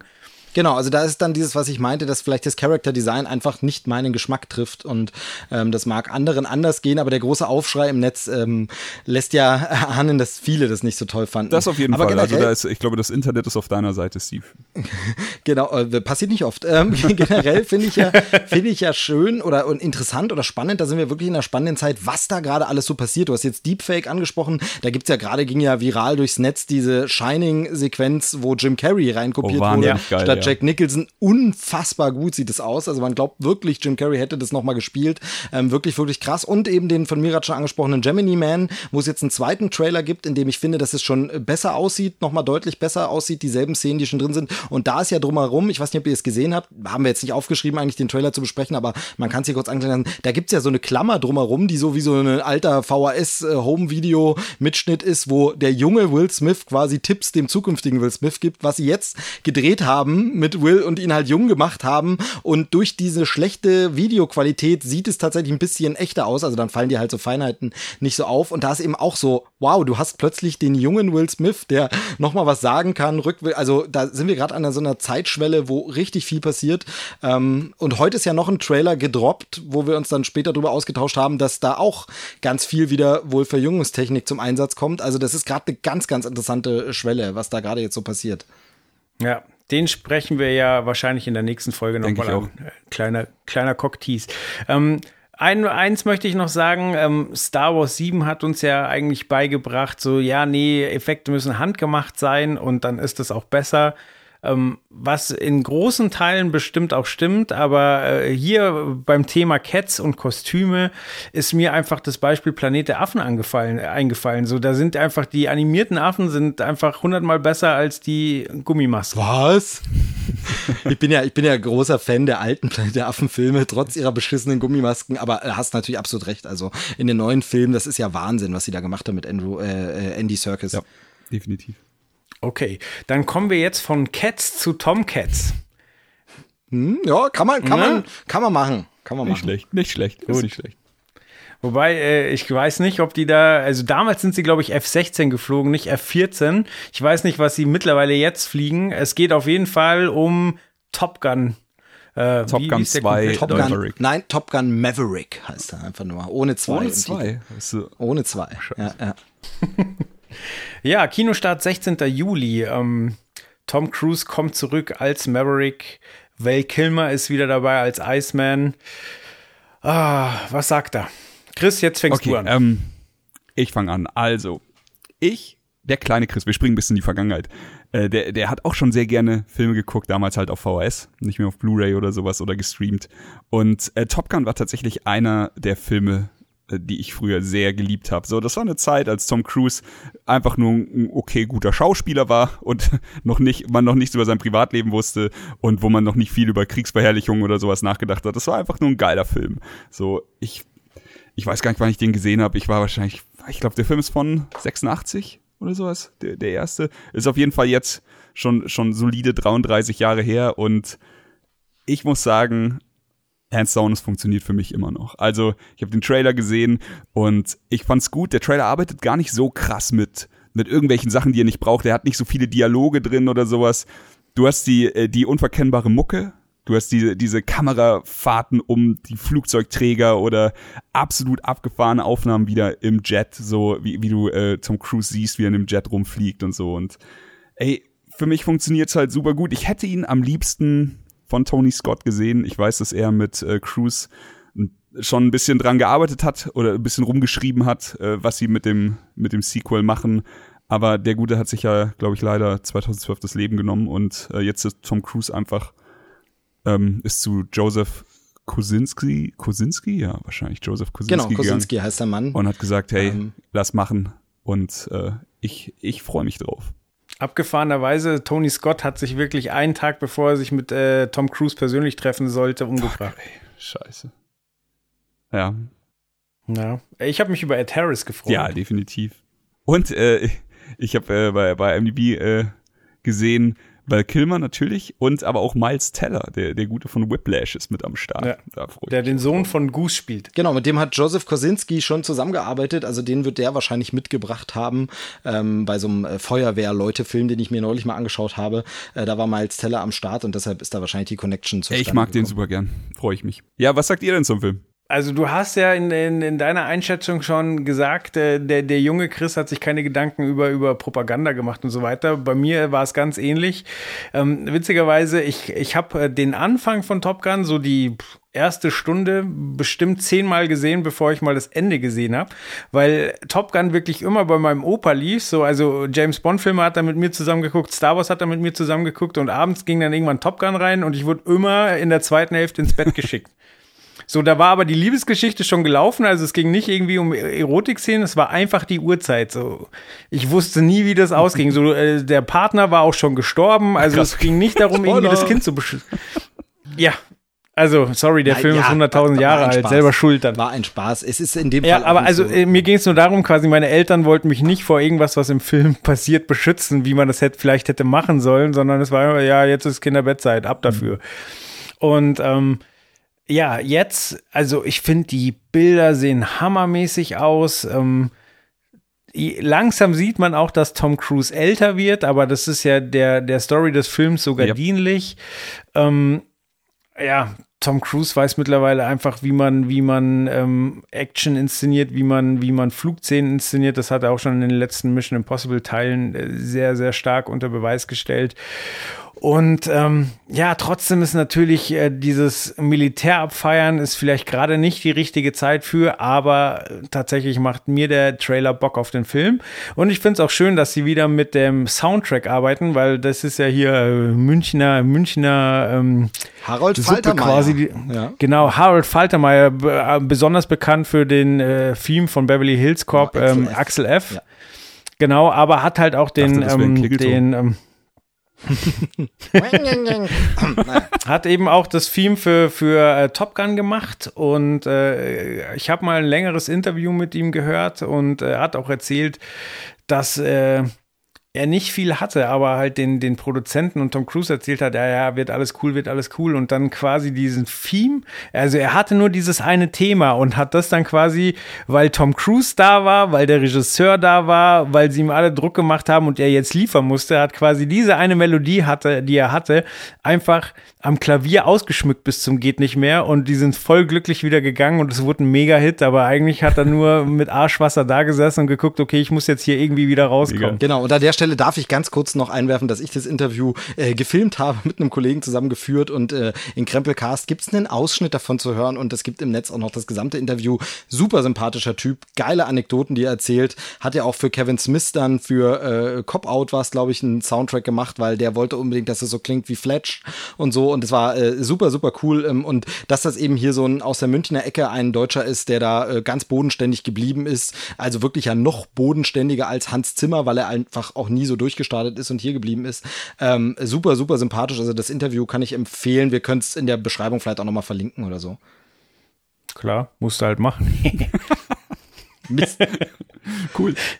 Ähm, dann, dann sage ich jetzt ganz kurz noch was zum, zum Film. Ich habe ja meine Redezeit leider mit Cats schon aufgebraucht, komplett ähm, für die nächsten drei Folgen. War auch aber auch saulang. Ähm, hatte ich gar nicht so lange in Erinnerung. Naja, jedenfalls ähm, ganz kurz.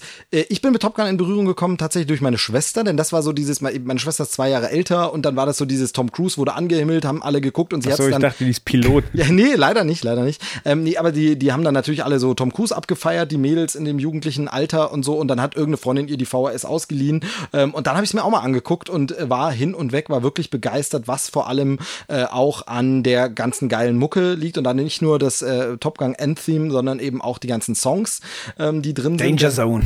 Genau, Danger Zone zum Beispiel. Great und ähm, dann äh, war ich halt natürlich hin und weg und da ging es mir genauso. Und bei mir ist es so, also mit dem mit diesem Mil- Militärzeug, das hat man einfach nicht gerafft. Beziehungsweise damals waren die Amis ja auch einfach die Guten, für uns im Osten ja sogar noch mehr. Also die hat man einfach abgefeiert und gesagt, ey verdammt, wie geil. Ähm, und von daher hat man das natürlich nicht so gesehen. Das ist wirklich meine einzige Sorge in Anführungsstrichen jetzt bei dem Film, ähm, wobei man natürlich auch Potenzial hat, das Ganze kritisch anzusprechen, das Militär. Wenn das Militär wieder mit featured, wird es natürlich schwierig. Und es ist jetzt von Tom Cruise, zumindest in den letzten Jahren, jetzt nicht so bekannt, dass er so kritische Sachen macht. Also wäre das jetzt eine Marvel-Produktion, da wäre ich mir relativ sicher. Da gibt es so ein bisschen immer diese Liberal Agenda und so ein bisschen eher auf der Seite der Demokraten vielleicht dann auch kritisch.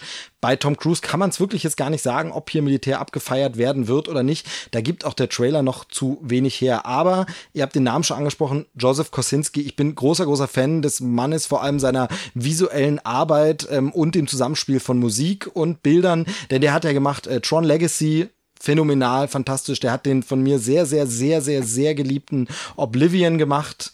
Ähm, und jetzt eben das. Das ist richtig, richtig äh, stark. Und dann, das haben wir noch gar nicht angesprochen, zwar man weiß, wie Tom Cruise Action inszeniert, aber Tom Cruise fliegt den Jet einfach mal selbst. Ja, kann man machen. Also dadurch haben wir natürlich auch Flugaufnahmen, die einfach krass sind, weil er wirklich äh, angedrückt wird von den G-Kräften und so. Und das äh, verspricht ja wirklich atemberaubende Momente. Äh, und weil wir die Mucke gerade angesprochen haben, es gibt im Netz auch schon das erste Video, wo jemand das zusammengemischt hat und einfach den Trailer genommen und Danger Zone drunter gelegt hat. Äh, auch sehr, sehr, schön. geil. Aber du, du hast es gerade gesagt, Tom fliegt den, äh, den Jet selbst. Wissen wir, ob er einfach nur so hier ein bisschen starten und landen gemacht hat oder hat er auch wirklich abgefahrene Manöver selber gemacht? Ah, Ich meine, Der macht alles. Genau, also so richtig groß bekannt ist noch nicht. Ich bin mir aber sicher, der Film kommt ja erst in einem Jahr. Also es kommt ja erst 2020, ich glaube im Mai oder noch später sogar. Ja. Ähm, und ich bin mir sicher, in der Promophase wird uns das schon noch ordentlich um die Ohren geballert werden. Da werden wir alle Details erfahren, was er geflogen hat und wie und was und so. Und ähm, genau. ey, so sehr man äh, den Typ für, für private Entscheidungen auch haten kann, das ist einfach eine krasse Geschichte. Also sei es jetzt, ob er bei Mission Impossible, was er da alles selber macht, was er sich bricht und einfach noch weiterläuft oder sowas, oder eben jetzt hier den Jet selber fliegt. Also ich glaube, das ist schon Das kannst du auch an einer Hand abzählen, die Leute, die, die sowas alles machen.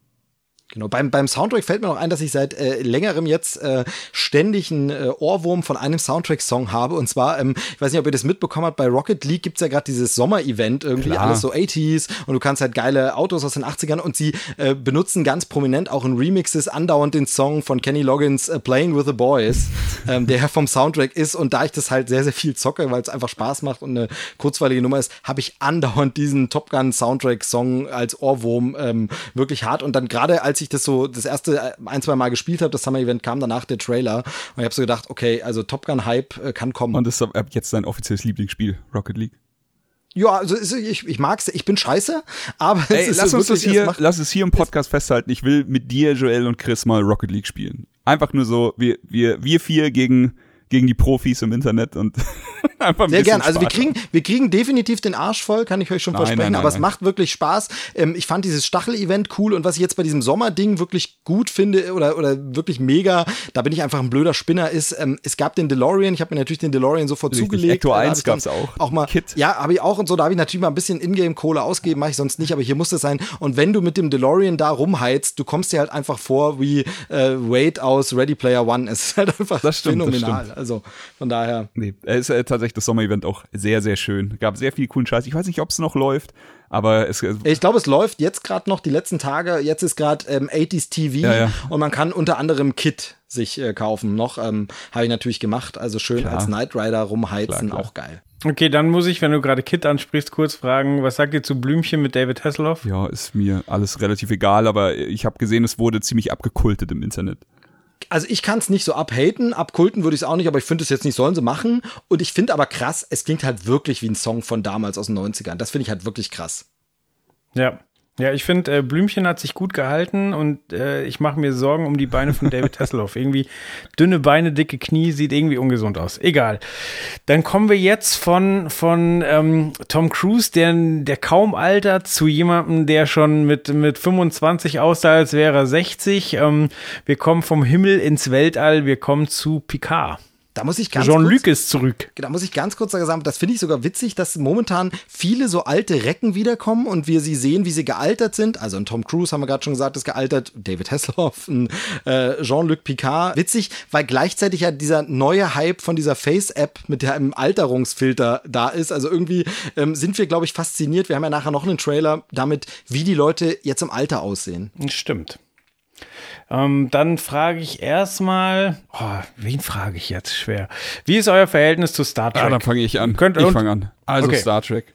Schwierige Sache und ich glaube, nach diesem Cast wird mich die Hälfte unserer Hörer einfach hassen, aber ich, ich bin nie so, ich bin einfach ehrlich, ich bin nie so richtig warm geworden. Ähm, ich hatte immer mal wieder Berührung damit, klar, ich habe alte Filme gesehen, ich habe die Serie hier und da mal gesehen, das war dann meistens irgendwie, wenn ich mal irgendwie Abend gegessen habe und sie lief halt, aber halt so random und nicht irgendwie wirklich chronologisch.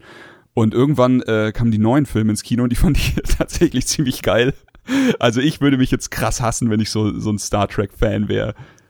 Ähm, ansonsten, ich habe sehr lange gebraucht bei dem Trailer, um irgendwann zu realisieren, es handelt sich nicht um einen Film, sondern um eine Serie.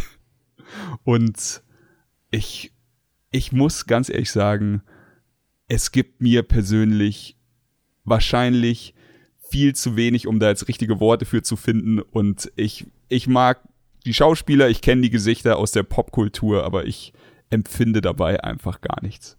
Okay. Gut, dann, äh, also meine Perspektive auf Star Trek ist immer so, äh, wie bei vielen Dingen der Popkultur, ich bin schon immer großer Sympathisant und äh, Freund und Unterstützer, aber zum richtigen Trekkie hat es einfach nie gereicht. Also ich habe bei weitem nicht alle Folgen aller Serien gesehen. Ähm, ich kenne nicht äh, jede Schiffsschraube auswendig, aber ich habe sehr, sehr viel geguckt. Ich liebe die äh, alte Filmreihe äh, mit der alten Crew. Ähm, ich fand TNG, also äh, Next Generation, eben mit Picard immer ganz, ganz wunderbar. Habe ich schon noch ein bisschen geguckt, bei Enterprise wurde es schon weniger. Discovery kann ich jetzt wieder viel abgewinnen. Also ich mag einfach schon immer diese Welt, dieses Universum und finde da viele Facetten immer wieder interessant.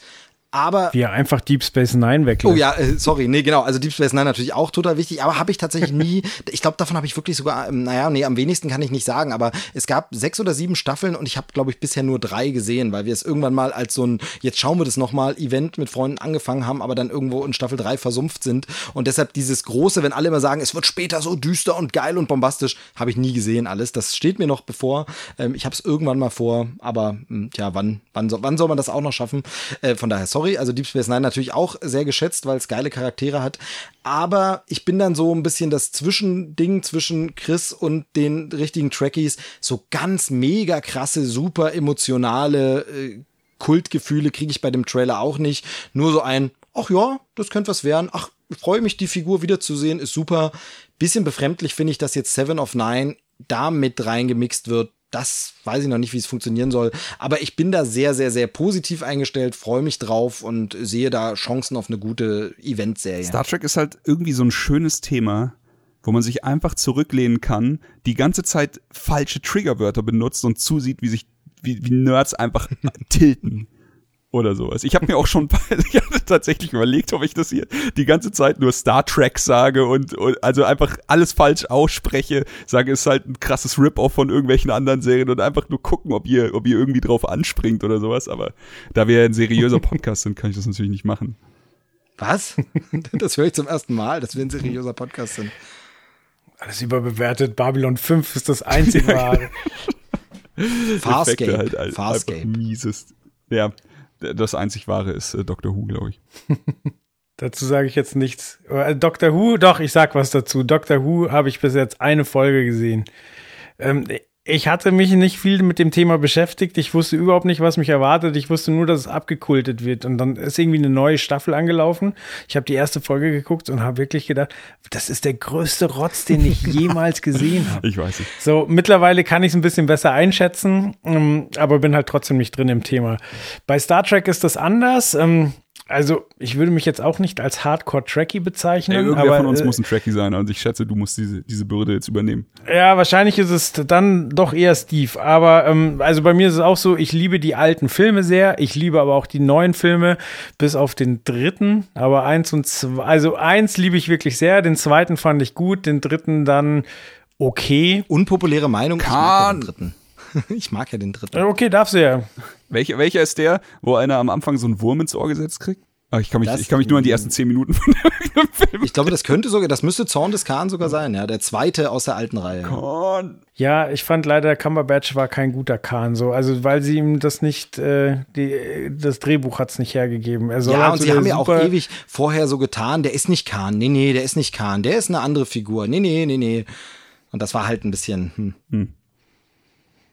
Ähm, ich mag die alte Serie, also mit Kirk und Spock mag ich nicht so. Die ist halt auch nicht so super gealtert. Dagegen ähm, habe ich irgendwann einen Rewatch angefangen von Next Generation, ähm, auch um es meiner Frau zu zeigen, weil die so gar nicht in dem Thema drin war. Und ähm, die sagt mittlerweile schon so Sätze, wenn die Serie läuft, wie Ach, Worf. Das ist so typisch Worf, was er da macht. Schön.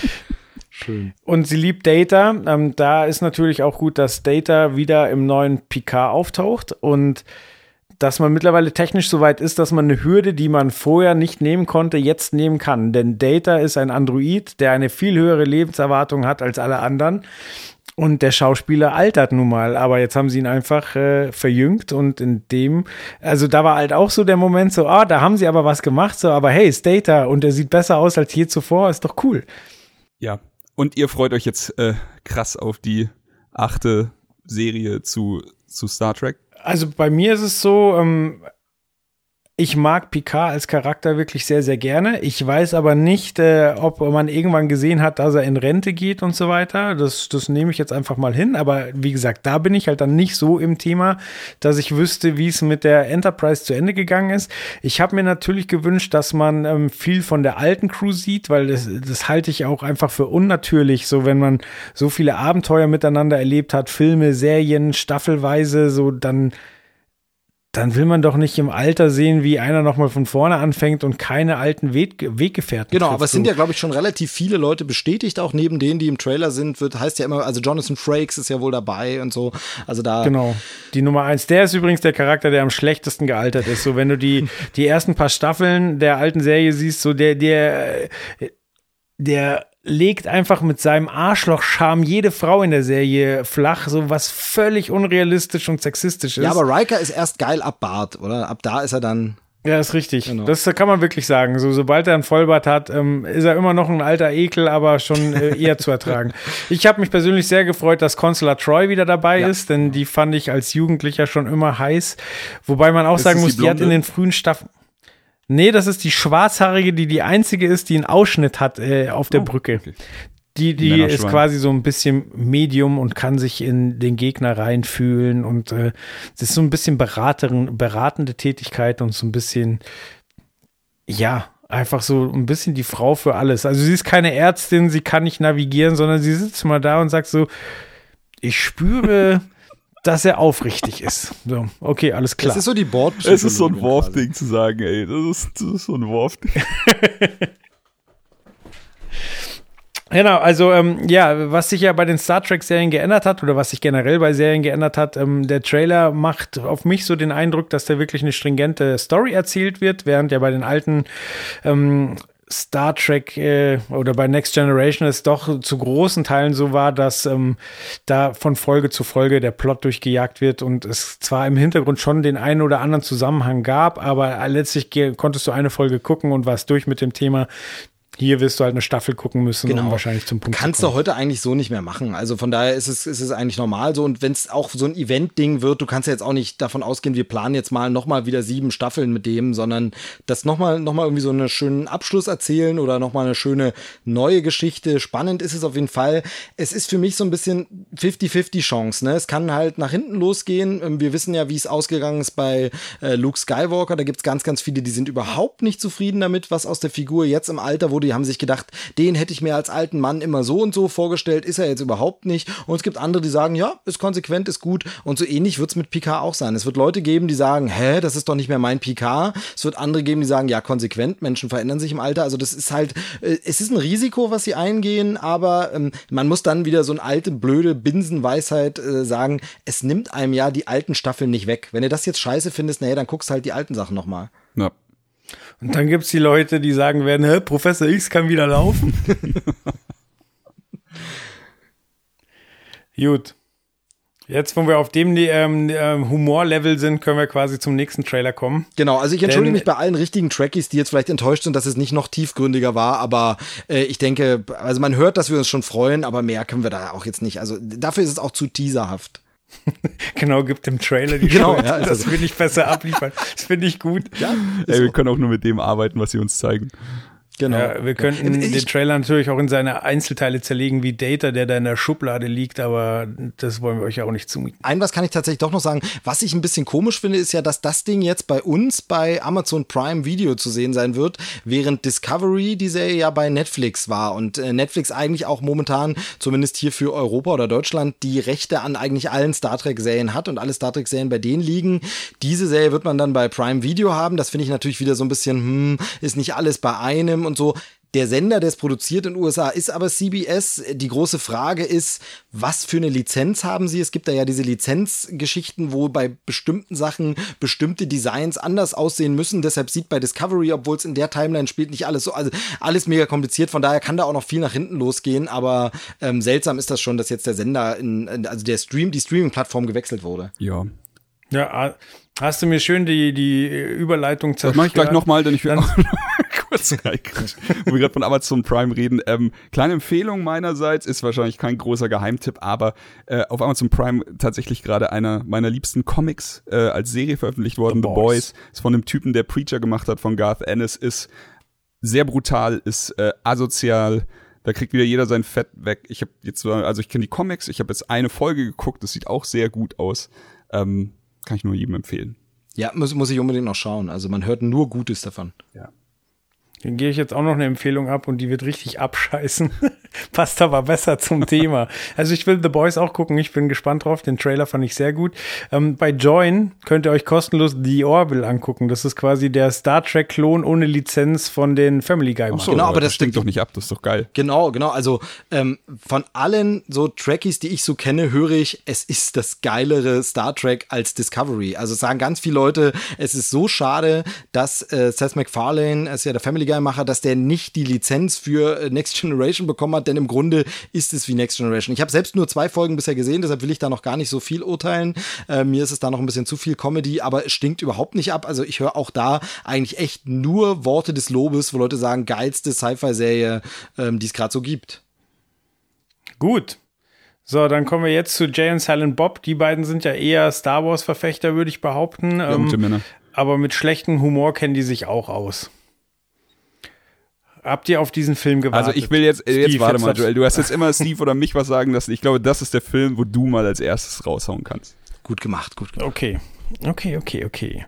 Also, da sind jede Menge Namen, die man schon bei Kevin Smith-Filmen gesehen hat. Da sind aber auch neue, wie zum Beispiel die Supergirl-Schauspielerin. Das ist aber kein Wunder, dass die da ist, weil da hat ja, ben, äh, jetzt sag ich schon Ben Affleck, Kevin Smith ähm, auch mal Gastregie führen dürfen. Mehrfach. Also wir haben Matt, Mehrfach. wir haben Matt Damon, wir haben Justin Long, wir haben aber auch jemand neuen wie Chris Hemsworth, äh, wir haben Method Man und Redman.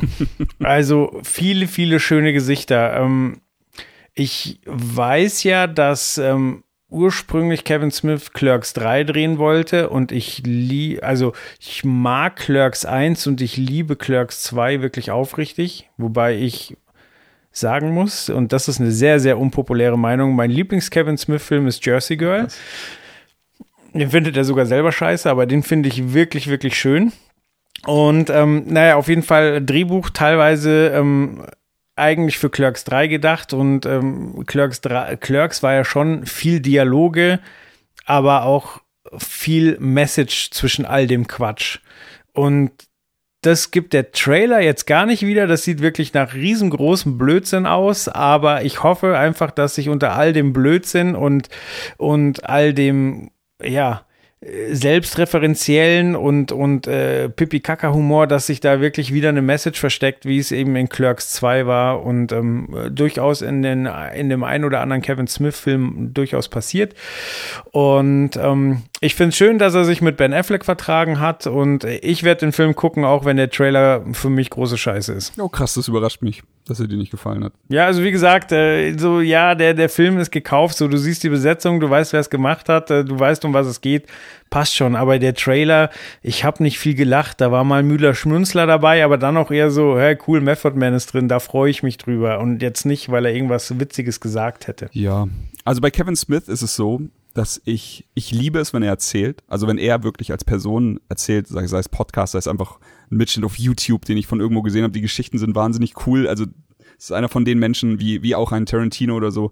Da könnte ich stundenlang zuhören und das wäre mir, äh, es ist mir scheißegal, der kann mir auch erzählen, wie er einen Kuchen backt oder so. Es ist einfach, er, er weiß einfach, wie man eine Geschichte erzählt. Und ähm, bei seinen Filmen ist es so, ich habe sehr viele gesehen, auch äh, durch Joels Einfluss natürlich wegen großer Liebe für den Typen. Aber es sind nicht so viele bei mir hängen geblieben, muss ich sagen. So, ich finde, ich habe ich hab keinen gesehen, wo ich sagte, okay, das ist schon wirklich der größte Mist, den ich in meinem Leben je gesehen habe. Aber ich habe auch den mit diesem Walrus-Viech noch nicht gesehen. Gucken wir mal. Aber ähm, ja. was ich abgrundtief liebe, ist Dogma. Also das ist meiner Meinung nach wirklich ein Meilenstein, den habe ich sehr oft gesehen und sehr zitatwürdig und sowas. Äh, große Liebe. Hier gucke ich den Trailer, frag mich, während ich den Trailer gucke, was ist nochmal in James Silent Bob 2 und, äh, und 1 passiert? Ist jetzt der dritte, richtig? Nee, nee, zwar der ist. Ist der zweite, okay. zweite. Dann, was, was ist in einem anderen Film passiert, weiß ich nicht mehr so genau. Und es stört mich aber nicht groß. Also ich sehe halt den, den wahnsinnigen Cast, den Joel schon angesprochen hat. Und ey, das ist für mich wirklich einfach nur. Äh, Du wirst sowieso nicht alle deine besten Witze in dem Trailer verraten, also freuen wir uns doch einfach auf unser Date im Kino und äh, dann überrasch mich. Und äh, als werdender Vater, was mich am allermeisten äh, gefreut hat, ist äh, den Namen, den äh, Harley Quinn Smith in dem Film trägt, nämlich Millennium Falcon. Und äh, muss ich nochmal mit Steffi drüber reden, wie wir das mit unserer Tochter machen. ähm, ich finde jetzt, finde jetzt das äh, Urteil der Trailers totale Scheiße ein bisschen sehr hart, aber ich finde auch, dass er einen jetzt nicht umhaut. Ähm, ich bin da trotzdem so ein bisschen hin und her gerissen. Also zum einen erstmal auf dem Papier, du hast gerade gemeint, Chris, du weißt gar nicht mehr die Story vom ersten Teil, ähm, Jay und Silent Bob Strike Back. Da ist ja die Story, dass in Hollywood äh, das Comic verfilmt werden soll, ähm, das auf Jay und Silent Bob basiert, äh, nämlich Bluntman und Chronic. Und äh, da fühlen sich äh, Jay und Silent Bob halt übergangen und wollen nach Hollywood, um zu verhindern, dass dieser Film gedreht wird. Jetzt ist es wohl so, dass in Hollywood der äh, Jay und Silent Bob Film oder Bluntman und Chronic Film gerebootet werden soll. Also machen sich Jay und Silent Bob auf nach Hollywood, um das Reboot von diesem Film zu verhindern. Also im Grunde verarscht man ein bisschen diese Remake-Reboot-Kultur und äh, spielt wieder darauf an. Der alte Jay und Silent Bob Film war ein wunderschönes, äh, kleines, wir haben einfach mal Spaß mit Hollywood, eben durch Gaststars, durch Anspielungen, durch die ein oder andere Andeutung, wo man denkt, ich glaube, damit ist irgendjemand gemeint und das lief in Hollywood wirklich so, also dass man so ein bisschen hinter diesen Vorhang schauen kann, ähm, was ich ja immer sehr, sehr cool finde. Das mochte ich immer am, am liebsten bei Pastewka zum Beispiel, wenn man da mal sehen kann, ah, so sind die Leute wirklich oder bei sowas wie 30 Rock und so. Und das hat Jay und Silent Bob auch geboten. Hier ist es jetzt eben so, dass ich nach dem Trailer noch unsicher bin, hat Kevin Smith einfach nur seine ganzen Freunde zusammengetrommelt, die kommen jetzt alle und sie zeigen sich ganz kurz, oder hat er auch nochmal sowas zu sagen über das Hollywood-System, über die Hollywood-Kultur? Und da ist eben die Frage, er hat ja in den letzten Jahren eben mehr diese Independent-Filme gemacht, wie eben Tusk und solche Geschichten, oder eben als TV-Regisseur gearbeitet. Ist er überhaupt noch so in diesem Hollywood-System drin in den Studios? Kann der dazu überhaupt noch viel sagen? Dann ist die große Frage, die ganzen Leute, die alle wiederkommen. Wir sehen ja wirklich ganz viele bekannte Gesichter, ähm, äh, selbst James Van Der Beek und so sind wieder mit dabei.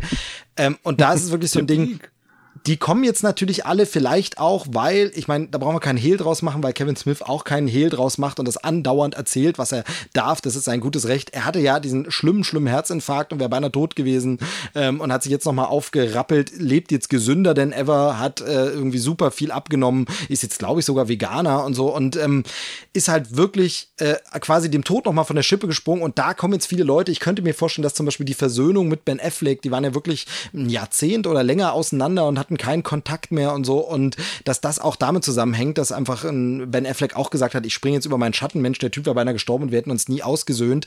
Und da kann es natürlich auch sein, dass viele Leute einfach nur deshalb gesagt haben, ach Mensch, komm, dem tue ich noch mal einen Gefallen und komme noch mal hin. Aber das würde dann wieder bedeuten, vielleicht hat er aber auch gar nichts zu erzählen und nur, dass die Leute dabei sind. Dann ist immer das Problem, dass es schnell so eine Insider-Party wird, wo man auf eine Party kommt als Kinozuschauer, sieht, die kennen sich alle, die machen Witze untereinander, die haben alle ihren Spaß aber Moment mal, ich bin gar nicht dabei bei dem Spaß. Ich kenne eure Witze gar nicht. Ich weiß gar nicht, wieso es für euch so lustig war. Und das ist immer so ein bisschen. So ein bisschen das, das Blues Brothers 2000 Prinzip. Alle kommen nochmal zusammen. Es ist eine Riesenparty, aber irgendwie ist es nicht mehr der Zauber von ja. früher. Genau, so ein bisschen die, die Gefahr sehe ich. Nichtsdestotrotz gönne ich es aber Smith einfach und fände es schön, wenn er nochmal Spaß macht. Und dieser Nostalgie-Retro-Faktor ist auf seiner Seite. Äh, und eben besonders schön Ben Affleck wieder dabei, Matt Damon auch dabei. Äh, da habe ich noch was gelesen, wo ich dann festgestellt habe, dass ich selber manchmal mittlerweile auch schon so in diesem MCU drin bin. Da hieß es dann, er soll wohl äh, wieder Loki spielen. Und da habe ich gedacht, hey, Loki wieder spielen? Ach so, sie spielen auf Thor Ragnarök an, ist ja witzig. Hahaha. äh, will ich jetzt nicht verraten, aber wer. Ragnarök kennt, weiß, was ich meine. Aber nee, er hat natürlich Loki gespielt im von Chris schon angesprochenen Dogma. Dogma. Da hieß er natürlich auch Loki ähm, und war eben auch dieser Dämon. Und ähm, ja, und äh, von daher, also der soll eventuell da auch wieder anleihen an alte Kevin Smith-Filme. Und da besteht halt nach wie vor die Gefahr, ja, du zitierst deine alten geilen Zeiten, aber eigentlich hast du nichts Neues mehr. Aber will ich gar nicht so negativ sehen. Ähm, ich ich habe erstmal Lust drauf und freue mich, dass er mal wieder was macht. Äh, und von daher gucken wir mal. Es ist ja nicht das Schlechteste, wenn die Leute sich auf ihre alten Tugenden besinnen und sowas nochmal machen. Gibt es ja einen anderen Regisseur, wo wir den Trailer für die nächste Folge schon angeteasert haben, der das auch wieder macht. Ähm, von daher. und da wird es ähm, wahrscheinlich auch gut. Genau, also könnte hier es in dem Fall auch werden. Schauen wir mal. Äh, Trailer haut einen jetzt noch nicht um, muss man ganz ehrlich sein. Ich möchte noch eine Sache hervorheben. Also wir haben die ganze Nostalgie und so weiter besprochen, aber was da passiert, ist ja auch eine waschechte Männerfreundschaft. Also weil klar, Silent Bob ist Kevin Smith, aber wir haben ja auch Jay und das ist Jason, Jason Mewes und der Typ ist ja zwischenzeitlich richtig krass abgestürzt. Mhm. So. Also der war heroinabhängig oh, und ähm, ja, und man sieht es ihm auch an, der sieht richtig fertig aus, so. Aber äh, Kevin Smith hat ihn sich geschnappt, hat ihn zu sich nach Hause geholt, hat gesagt, so, ey, wir stehen das zusammen durch. Darauf hat äh, Jason Mewes ihm erstmal den Geldbeutel geklaut und ist abgehauen, hat sich Heroin gekauft. so, also da, da, also da ist schon viel Scheiß passiert, so. Aber, ähm, also die haben es zusammen durchgestanden. Jason Mewes ist clean, verheiratet, hat ein Kind ähm, und äh, er hat es geschafft, auch wegen Kevin Smith so. Und ich meine, dann so jemanden, also A, ist es sein bester Freund und B, seine eigene Tochter dann im Film die Tochter des anderen spielen lassen. So, das, das ist schon was Ja, das Schönes. was so. Schönes. Wann ist das passiert, weißt du das? äh, zu, zu Dogma-Zeiten. Zu Also, Dogma, krass, okay. Genau, die kennen sich wirklich schon ewig lang und so. Also äh, Jay und Silent Bob treten ja deshalb wahrscheinlich vorhin auch deine Verwirrung, der wievielte Film es jetzt ist. Die sind ja in ganz vielen Genau, Filmen drin, deswegen, eben, ja. unter anderem in Und Dogma weil der erste könnte Teil bei, Strikes Back heißt. Genau, genau. Und bei, und bei Dogma könnte man schon meinen, dass teilweise das ist ein Jay und Silent Bob Film oder so. Äh, und von daher, ähm, nee, und die kennen sich halt schon ewig, genau. Und dann kam dieser Drogenabsturz und mittlerweile aber, also da kann man tatsächlich äh, Kevin Smiths Podcasts nur empfehlen, die alle nochmal anzuhören. Also wird man nie fertig damit. Alle. Aber, genau. Einfach mal eben alle Folgen Smodcast anhören.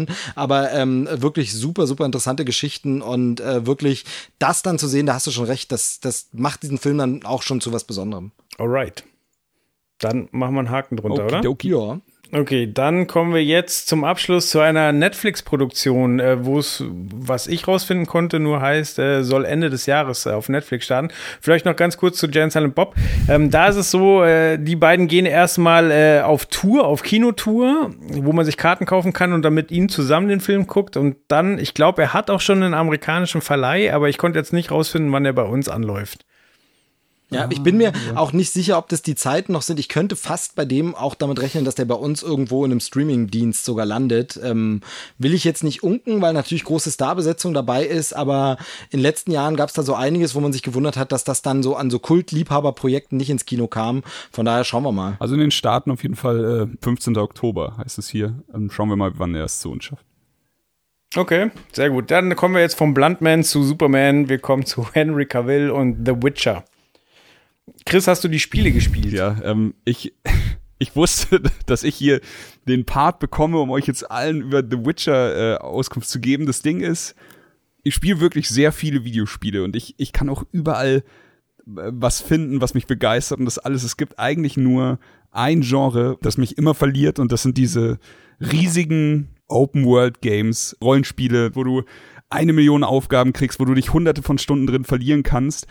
Und wenn da nicht sowas dabei ist wie ein wirklich schwieriges Kampfsystem, sowas wie bei Dark Souls oder sowas, dann verliert sich das für mich immer so ein bisschen in Belanglosigkeit. Und so ist es bei mir bei The Witcher leider, leider auch immer gewesen. Gibt drei Teile. Die sind alle äh, von den Kritikern äh, ge- gelobt worden as fuck und vor allem der dritte Teil ist ein absolutes Meisterwerk. Ich hab's, ich hab's auch äh, wirklich sehr viel gespielt, aber halt war eher so als Benchmark. Ich hatte damals gerade eine neue Grafikkarte und es Ich wollte gerade sagen, ich kann mich noch erinnern, wie du äh, quasi onanierend vor dem Rechner saßt, weil du das erste Mal The Witcher 3 auf 4K äh, Richtig. angeguckt hast und es sah auch Das wirklich also geil unfassbar. Das war das erste Spiel, das ich in 4K gesehen habe. Das war das erste Spiel, wo ich Hairworks gesehen habe, von dem, also wo wirklich jedes Haar sich gefühlt einzeln bewegt hat und das alles in, in 60 Frames und äh, das sah einfach bombastisch aus. Ist auch bis heute immer noch eines der schönsten Sachen, die ich je gesehen habe. Das Ding ist, ich kann leider nicht viel über die Geschichte erzählen. Ich kann nicht viel über die Charaktere an sich erzählen, außer dass ich weiß, wie sie aussehen. Ich weiß nur, dass viele von meinen Freunden, die The Witcher über alles lieben, nicht glücklich sind mit der Besetzung für Geralt von Riva. Und ähm, Genau. Ich kann sie nicht verdenken. Ich finde auch, da hätte man, da hätte man vielleicht ein bisschen positivere Kandidaten nehmen können. Ähm, ich zitiere jetzt einfach mal eine Freundin Sophie hat mir hat vorhin geschrieben, als ich gesagt habe, wir reden über den Trailer, sie so, ich liebe The Witcher, kein anderes Spiel hat mich mehr gepackt. Es kam aus dem Nichts und es wurde instant große Liebe und dann kam die News, dass Netflix eine Serie produziert. Mein Herz ist fast stehen geblieben. Ich glaube zwar, es gäbe kaum einen Cast, der mich wirklich glücklich gemacht hätte, aber jetzt ist leider alles viel schlimmer gekommen, als ich vermutet habe und ich glaube, das ist so im Allgemeinen der Tenor für diese Serie. Wobei man ja eins sagen muss, äh, was jetzt schon mehrfach kommuniziert wurde, ähm, und deshalb ist es in dem Fall quasi auch gar nicht so schlimm, dass du die Spiele nicht so gespielt hast. Das soll ja wohl eher eine Verfilmung der Romanreihe werden, die die Grundlage der äh, Spiele war. Denn es gab ja zuerst irgendwie, ich glaube, eine polnische Romanreihe ist das oder von einem polnischen Autor, ähm, Fantasy-Bücher, äh, die quasi diese Geschichte erzählt haben und die Videospiele haben sich darauf nur gestützt und daraus was eigenes gemacht. Und ich glaube, äh, dass es immer so hieß, das wird eher eine Verfilmung der Romane, wobei dann einige wieder verwundert sind, dass bestimmte Stilelemente und gerade einige Look-Elemente zwar nicht dem Videospiel genau entsprechen, aber schon so wie dort aussehen. Da ist dann immer die Frage, ist das im Buch so genau beschrieben, dass die Spielemacher und die Serienmacher genau auf dieselbe Idee der Umsetzung gekommen sind? Oder haben sie nicht doch gesagt, ja, aber wir haben das Franchise, dann lass es auch ein bisschen aussehen wie im Spiel. Ähm, wobei es ja wohl schon erste Streitigkeiten gab. Hat er zwei Schwerter, welches Schwert trägt er auf welcher Seite und wie und was? Äh, immer so ein bisschen so Albernheiten. Aber auf jeden Fall, es basiert wohl stärker auf der Literaturvorlage als auf den Spielen. Damit würde sich die Serie meiner Meinung nach sogar wirklich einen Gefallen tun, denn es gibt schon, also The Witcher wurde schon oder wird krass abgekultet. Es gibt viele Leute, die das äh, mehrfach durchzocken und das, da reden wir halt wirklich von äh, 100 Stunden Abenteuern, die man dann Ja, ja. mehrfach hintereinander angeht und allein das Storytelling teilweise bei The Witcher 3, also das, was ich jetzt auch gesehen habe, ist wahnsinnig geil. Ähm, es gibt da wirklich sehr viel, was man eigentlich cool machen könnte. Ich glaube, es ist so ein bisschen wie bei äh, Game of Thrones Staffel 8. Es ist sehr, sehr leicht, in diesem Minenfeld einen falschen Schritt zu machen und zu verkacken. Genau, und für viele, das hast du ja schon gesagt, ist ja das Casting schon hier so ein Ding. Ja. Äh, die Leute lieben es, Henry Cavill zu hassen, kann ich aber nicht so ganz nachvollziehen, müssen wir jetzt aber gar nicht auswalzen, weil das sprengt, glaube ich, die Diskussion, aber ich finde den so schlimm nicht. Er hat in Mission Impossible Fallout bewiesen, dass er wirklich geil schauspielern kann und auch als äh, Superman fand ich ihn wirklich nicht schlecht, äh, schauspielerisch zumindest. Und ähm, von daher weiß ich nicht. Und was ich mal so gehört habe, das ist aber jetzt so Halbwissen, ist er wohl selbst äh, großer Zocker und großer äh, Gaming-Fan und hat die Spiele selber gespielt und sich auch selber so ein bisschen ins Spiel gebracht. Er würde es gern machen. Ähm, und das finde ich ja immer gar nicht so schlecht, wenn Leute die Reihe auch selber mögen und selber damit irgendwie verbunden sind und es dann umsetzen. Klappt deshalb trotzdem nicht immer, dass alles geil wird, aber es ist manchmal ein Indiz für, okay, er geht wenigstens mit Liebe daran. Ja. Joel, was sagst du denn? Die gute Nachricht ist ja, er hat The Witcher ohne Schnurrbart gedreht. Da besteht also Hoffnung. Dafür mit Perücke. Ja, ähm, ja eigentlich habt ihr schon ziemlich das aufgegriffen, was ich mir aufgeschrieben hatte. Also ich finde, der Trailer sieht eigentlich sehr, sehr gut aus. Ähm, also atmosphärisch. Generell wird das jetzt eine spannende Zeit, weil Game of Thrones eben zu Ende ist und jetzt so ein bisschen die, der inoffizielle Kampf um die Nachfolge Ja, ja, gestartet du ist. Denn denn es wird ja auch eine Herr der Ringe-Serie geben und so weiter. Und äh, für mich, vielleicht äh, liege ich da auch völlig falsch, geht das so ein bisschen in dieselbe Richtung. Und ich fand, wie, wie gesagt, dass es sehr, sehr gut aussieht, aber es steht und fällt halt alles mit Henry Cavill, ob äh, der das glaub, äh, ob glaub, glaubwürdig rüberbringt. Kann er die Serie tragen? Hat man sich nach einer Folge dran gewöhnt und ist voll drin oder fühlt sich's immer falsch an? Da, und ja, jetzt haben wir von Chris schon gehört, so die Leute, die sich viel damit beschäftigen, die, die drehen sich gerade in ihrem noch nicht vorhandenen Grab um. Ähm, also sind die Startbedingungen nicht so optimal, aber lassen wir uns Ich überraschen. Bin halt auch ein bisschen, also so, ich bin auch skeptisch bei der Serie, habe ich ja gesagt, im Gegensatz zu Cats, wo ich ja eher positiv eingestellt bin, aber ich finde es auch so ein bisschen leid oder satt oder so, dieses, also obwohl ich hier jetzt im selben Boot bin, dieses vorherige schon Abschießen von dem, von dem ganzen Projekt, ähm, das ist, das hat mich bei Sonic, also auch wenn ich fand Sonic sah auch unmöglich aus, aber es hat mir, es hat mir einfach persönlich wehgetan, dass man dann die Arbeit von so vielen Leuten äh, zunichte macht und die, die haben halt wahrscheinlich wirklich äh, ha hart dafür gearbeitet, haben, haben Crunch Times gehabt, alles mögliche, liefern den ersten Trailer ab und sitzen dann da mit gedrückten Daumen und hoffen einfach nur, dass es jetzt nicht vom Internet zerrissen wird und es wird halt einfach so gut wie alles momentan vom Internet zerrissen und das, das tut mir so ein bisschen leid. Ich hatte ähm, ich hol's ein bisschen aus. God of War, sagt euch was, ist letztes Jahr ungefähr all, alle Preise abgeräumt, die ein Videospiel abräumen kann. Und da gab's auch eine schöne Doku dazu. Und die hat halt wirklich den, den Macher begleitet und das ganze Studio Santa Monica. Und ähm, die waren wirklich, du, du merkst so richtig, dass auch sie, die jetzt wirklich was wirklich Gutes abgeliefert haben, an Punkten waren in dieser Entwicklungszeit von dem Spiel, wo sie kurz vorm Heulkrampf waren oder ihn dann sogar hatten und in die Kamera gesagt haben, ey, morgen entscheidet einfach der Cointoss. So entweder die Leute kaufen's, die Leute, die Leute wollen's, die Leute finden's geil, oder die Leute zerreißen's und wir sind quasi übermorgen alle unseren Job los oder sowas. Und das ist halt wirklich eine Existenzangst. Und du hast die Leute, die das fucking beste Spiel letztes Jahr abgeliefert haben, wenn man so ungefähr allen Kritikern glauben darf, die es da draußen gibt. Und bei denen ist es auch nicht sicher. Und dann musst du sich jetzt halt hier, hier siehst du jetzt halt die Kehrseite der Medaille. Bei Sonic mussten sie alle zurück ans Zeichenbrett. Bei Cats sind alle an den Fackeln und hier jetzt bei The Witcher sind halt auch irgendwie alle nicht so richtig glücklich.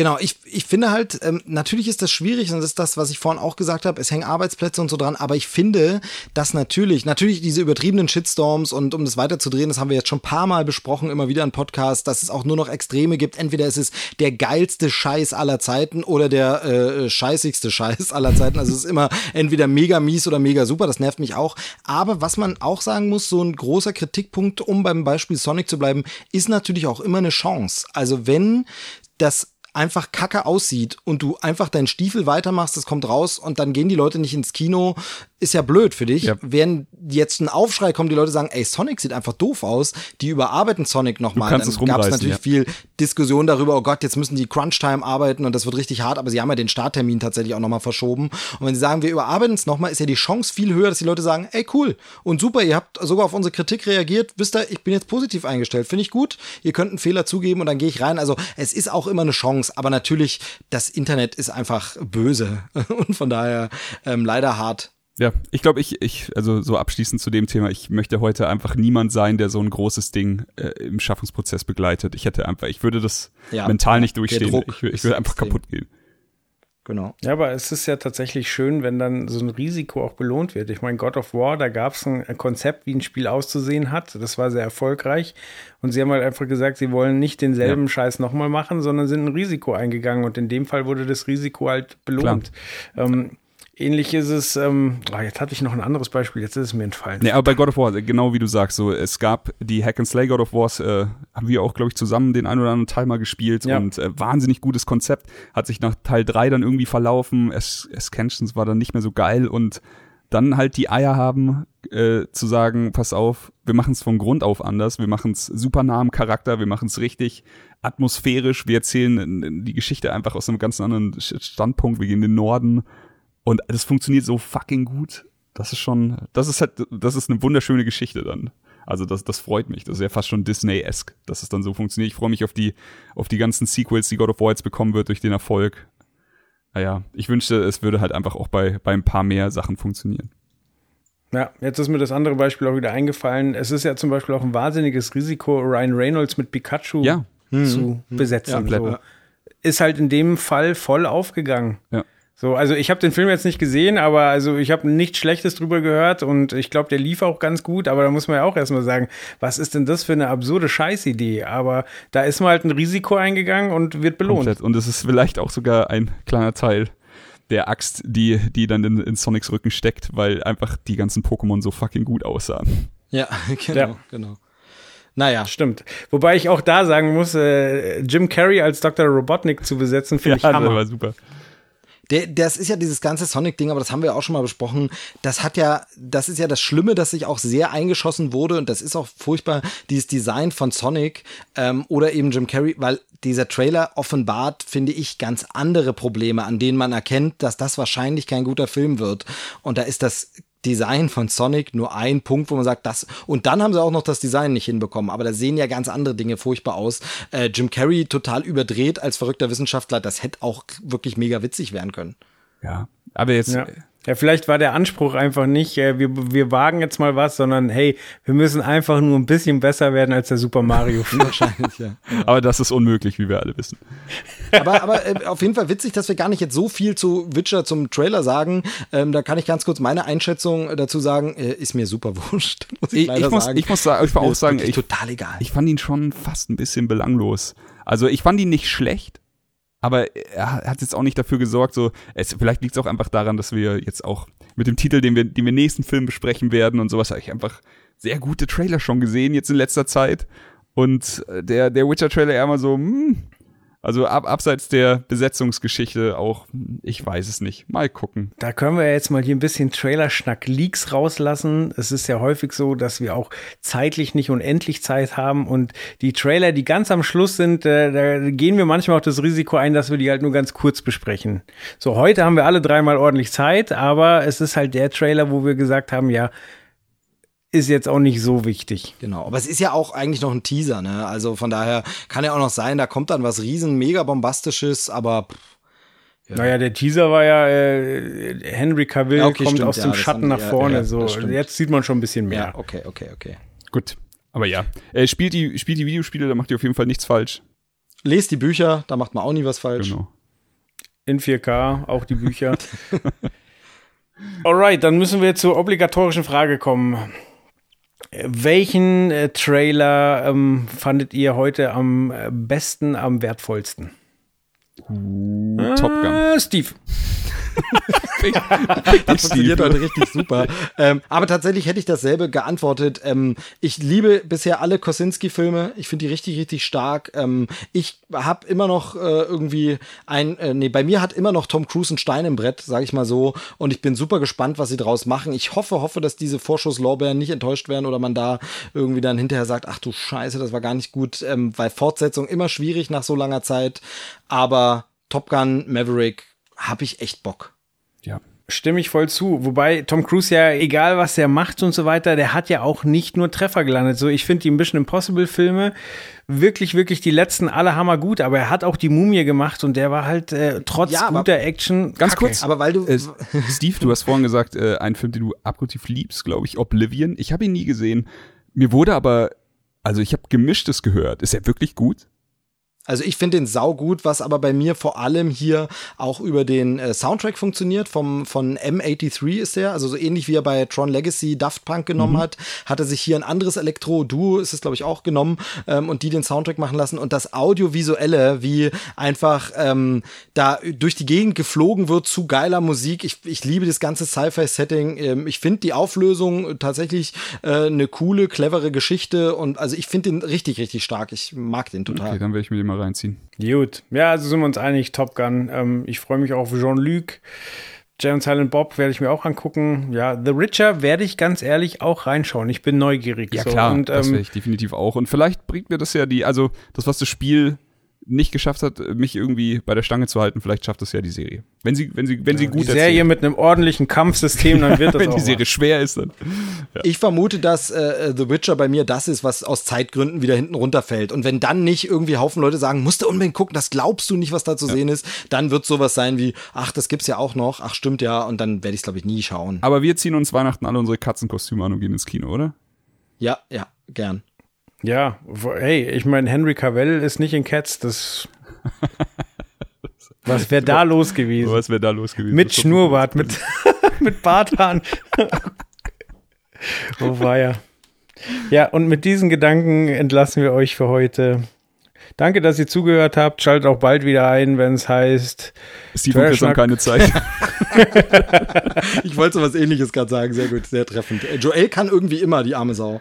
Ich weiß nicht, wie er das macht. Er ist ein Magier Hat des kein Leben, hat kein Leben. Ja. So, ich sperre mich jetzt wieder in mein Kellerabteil. Reingehauen. Ciao. Haut rein. Tschüssi. Das war Trailerschnack. Bis zur nächsten Ausgabe. Klick.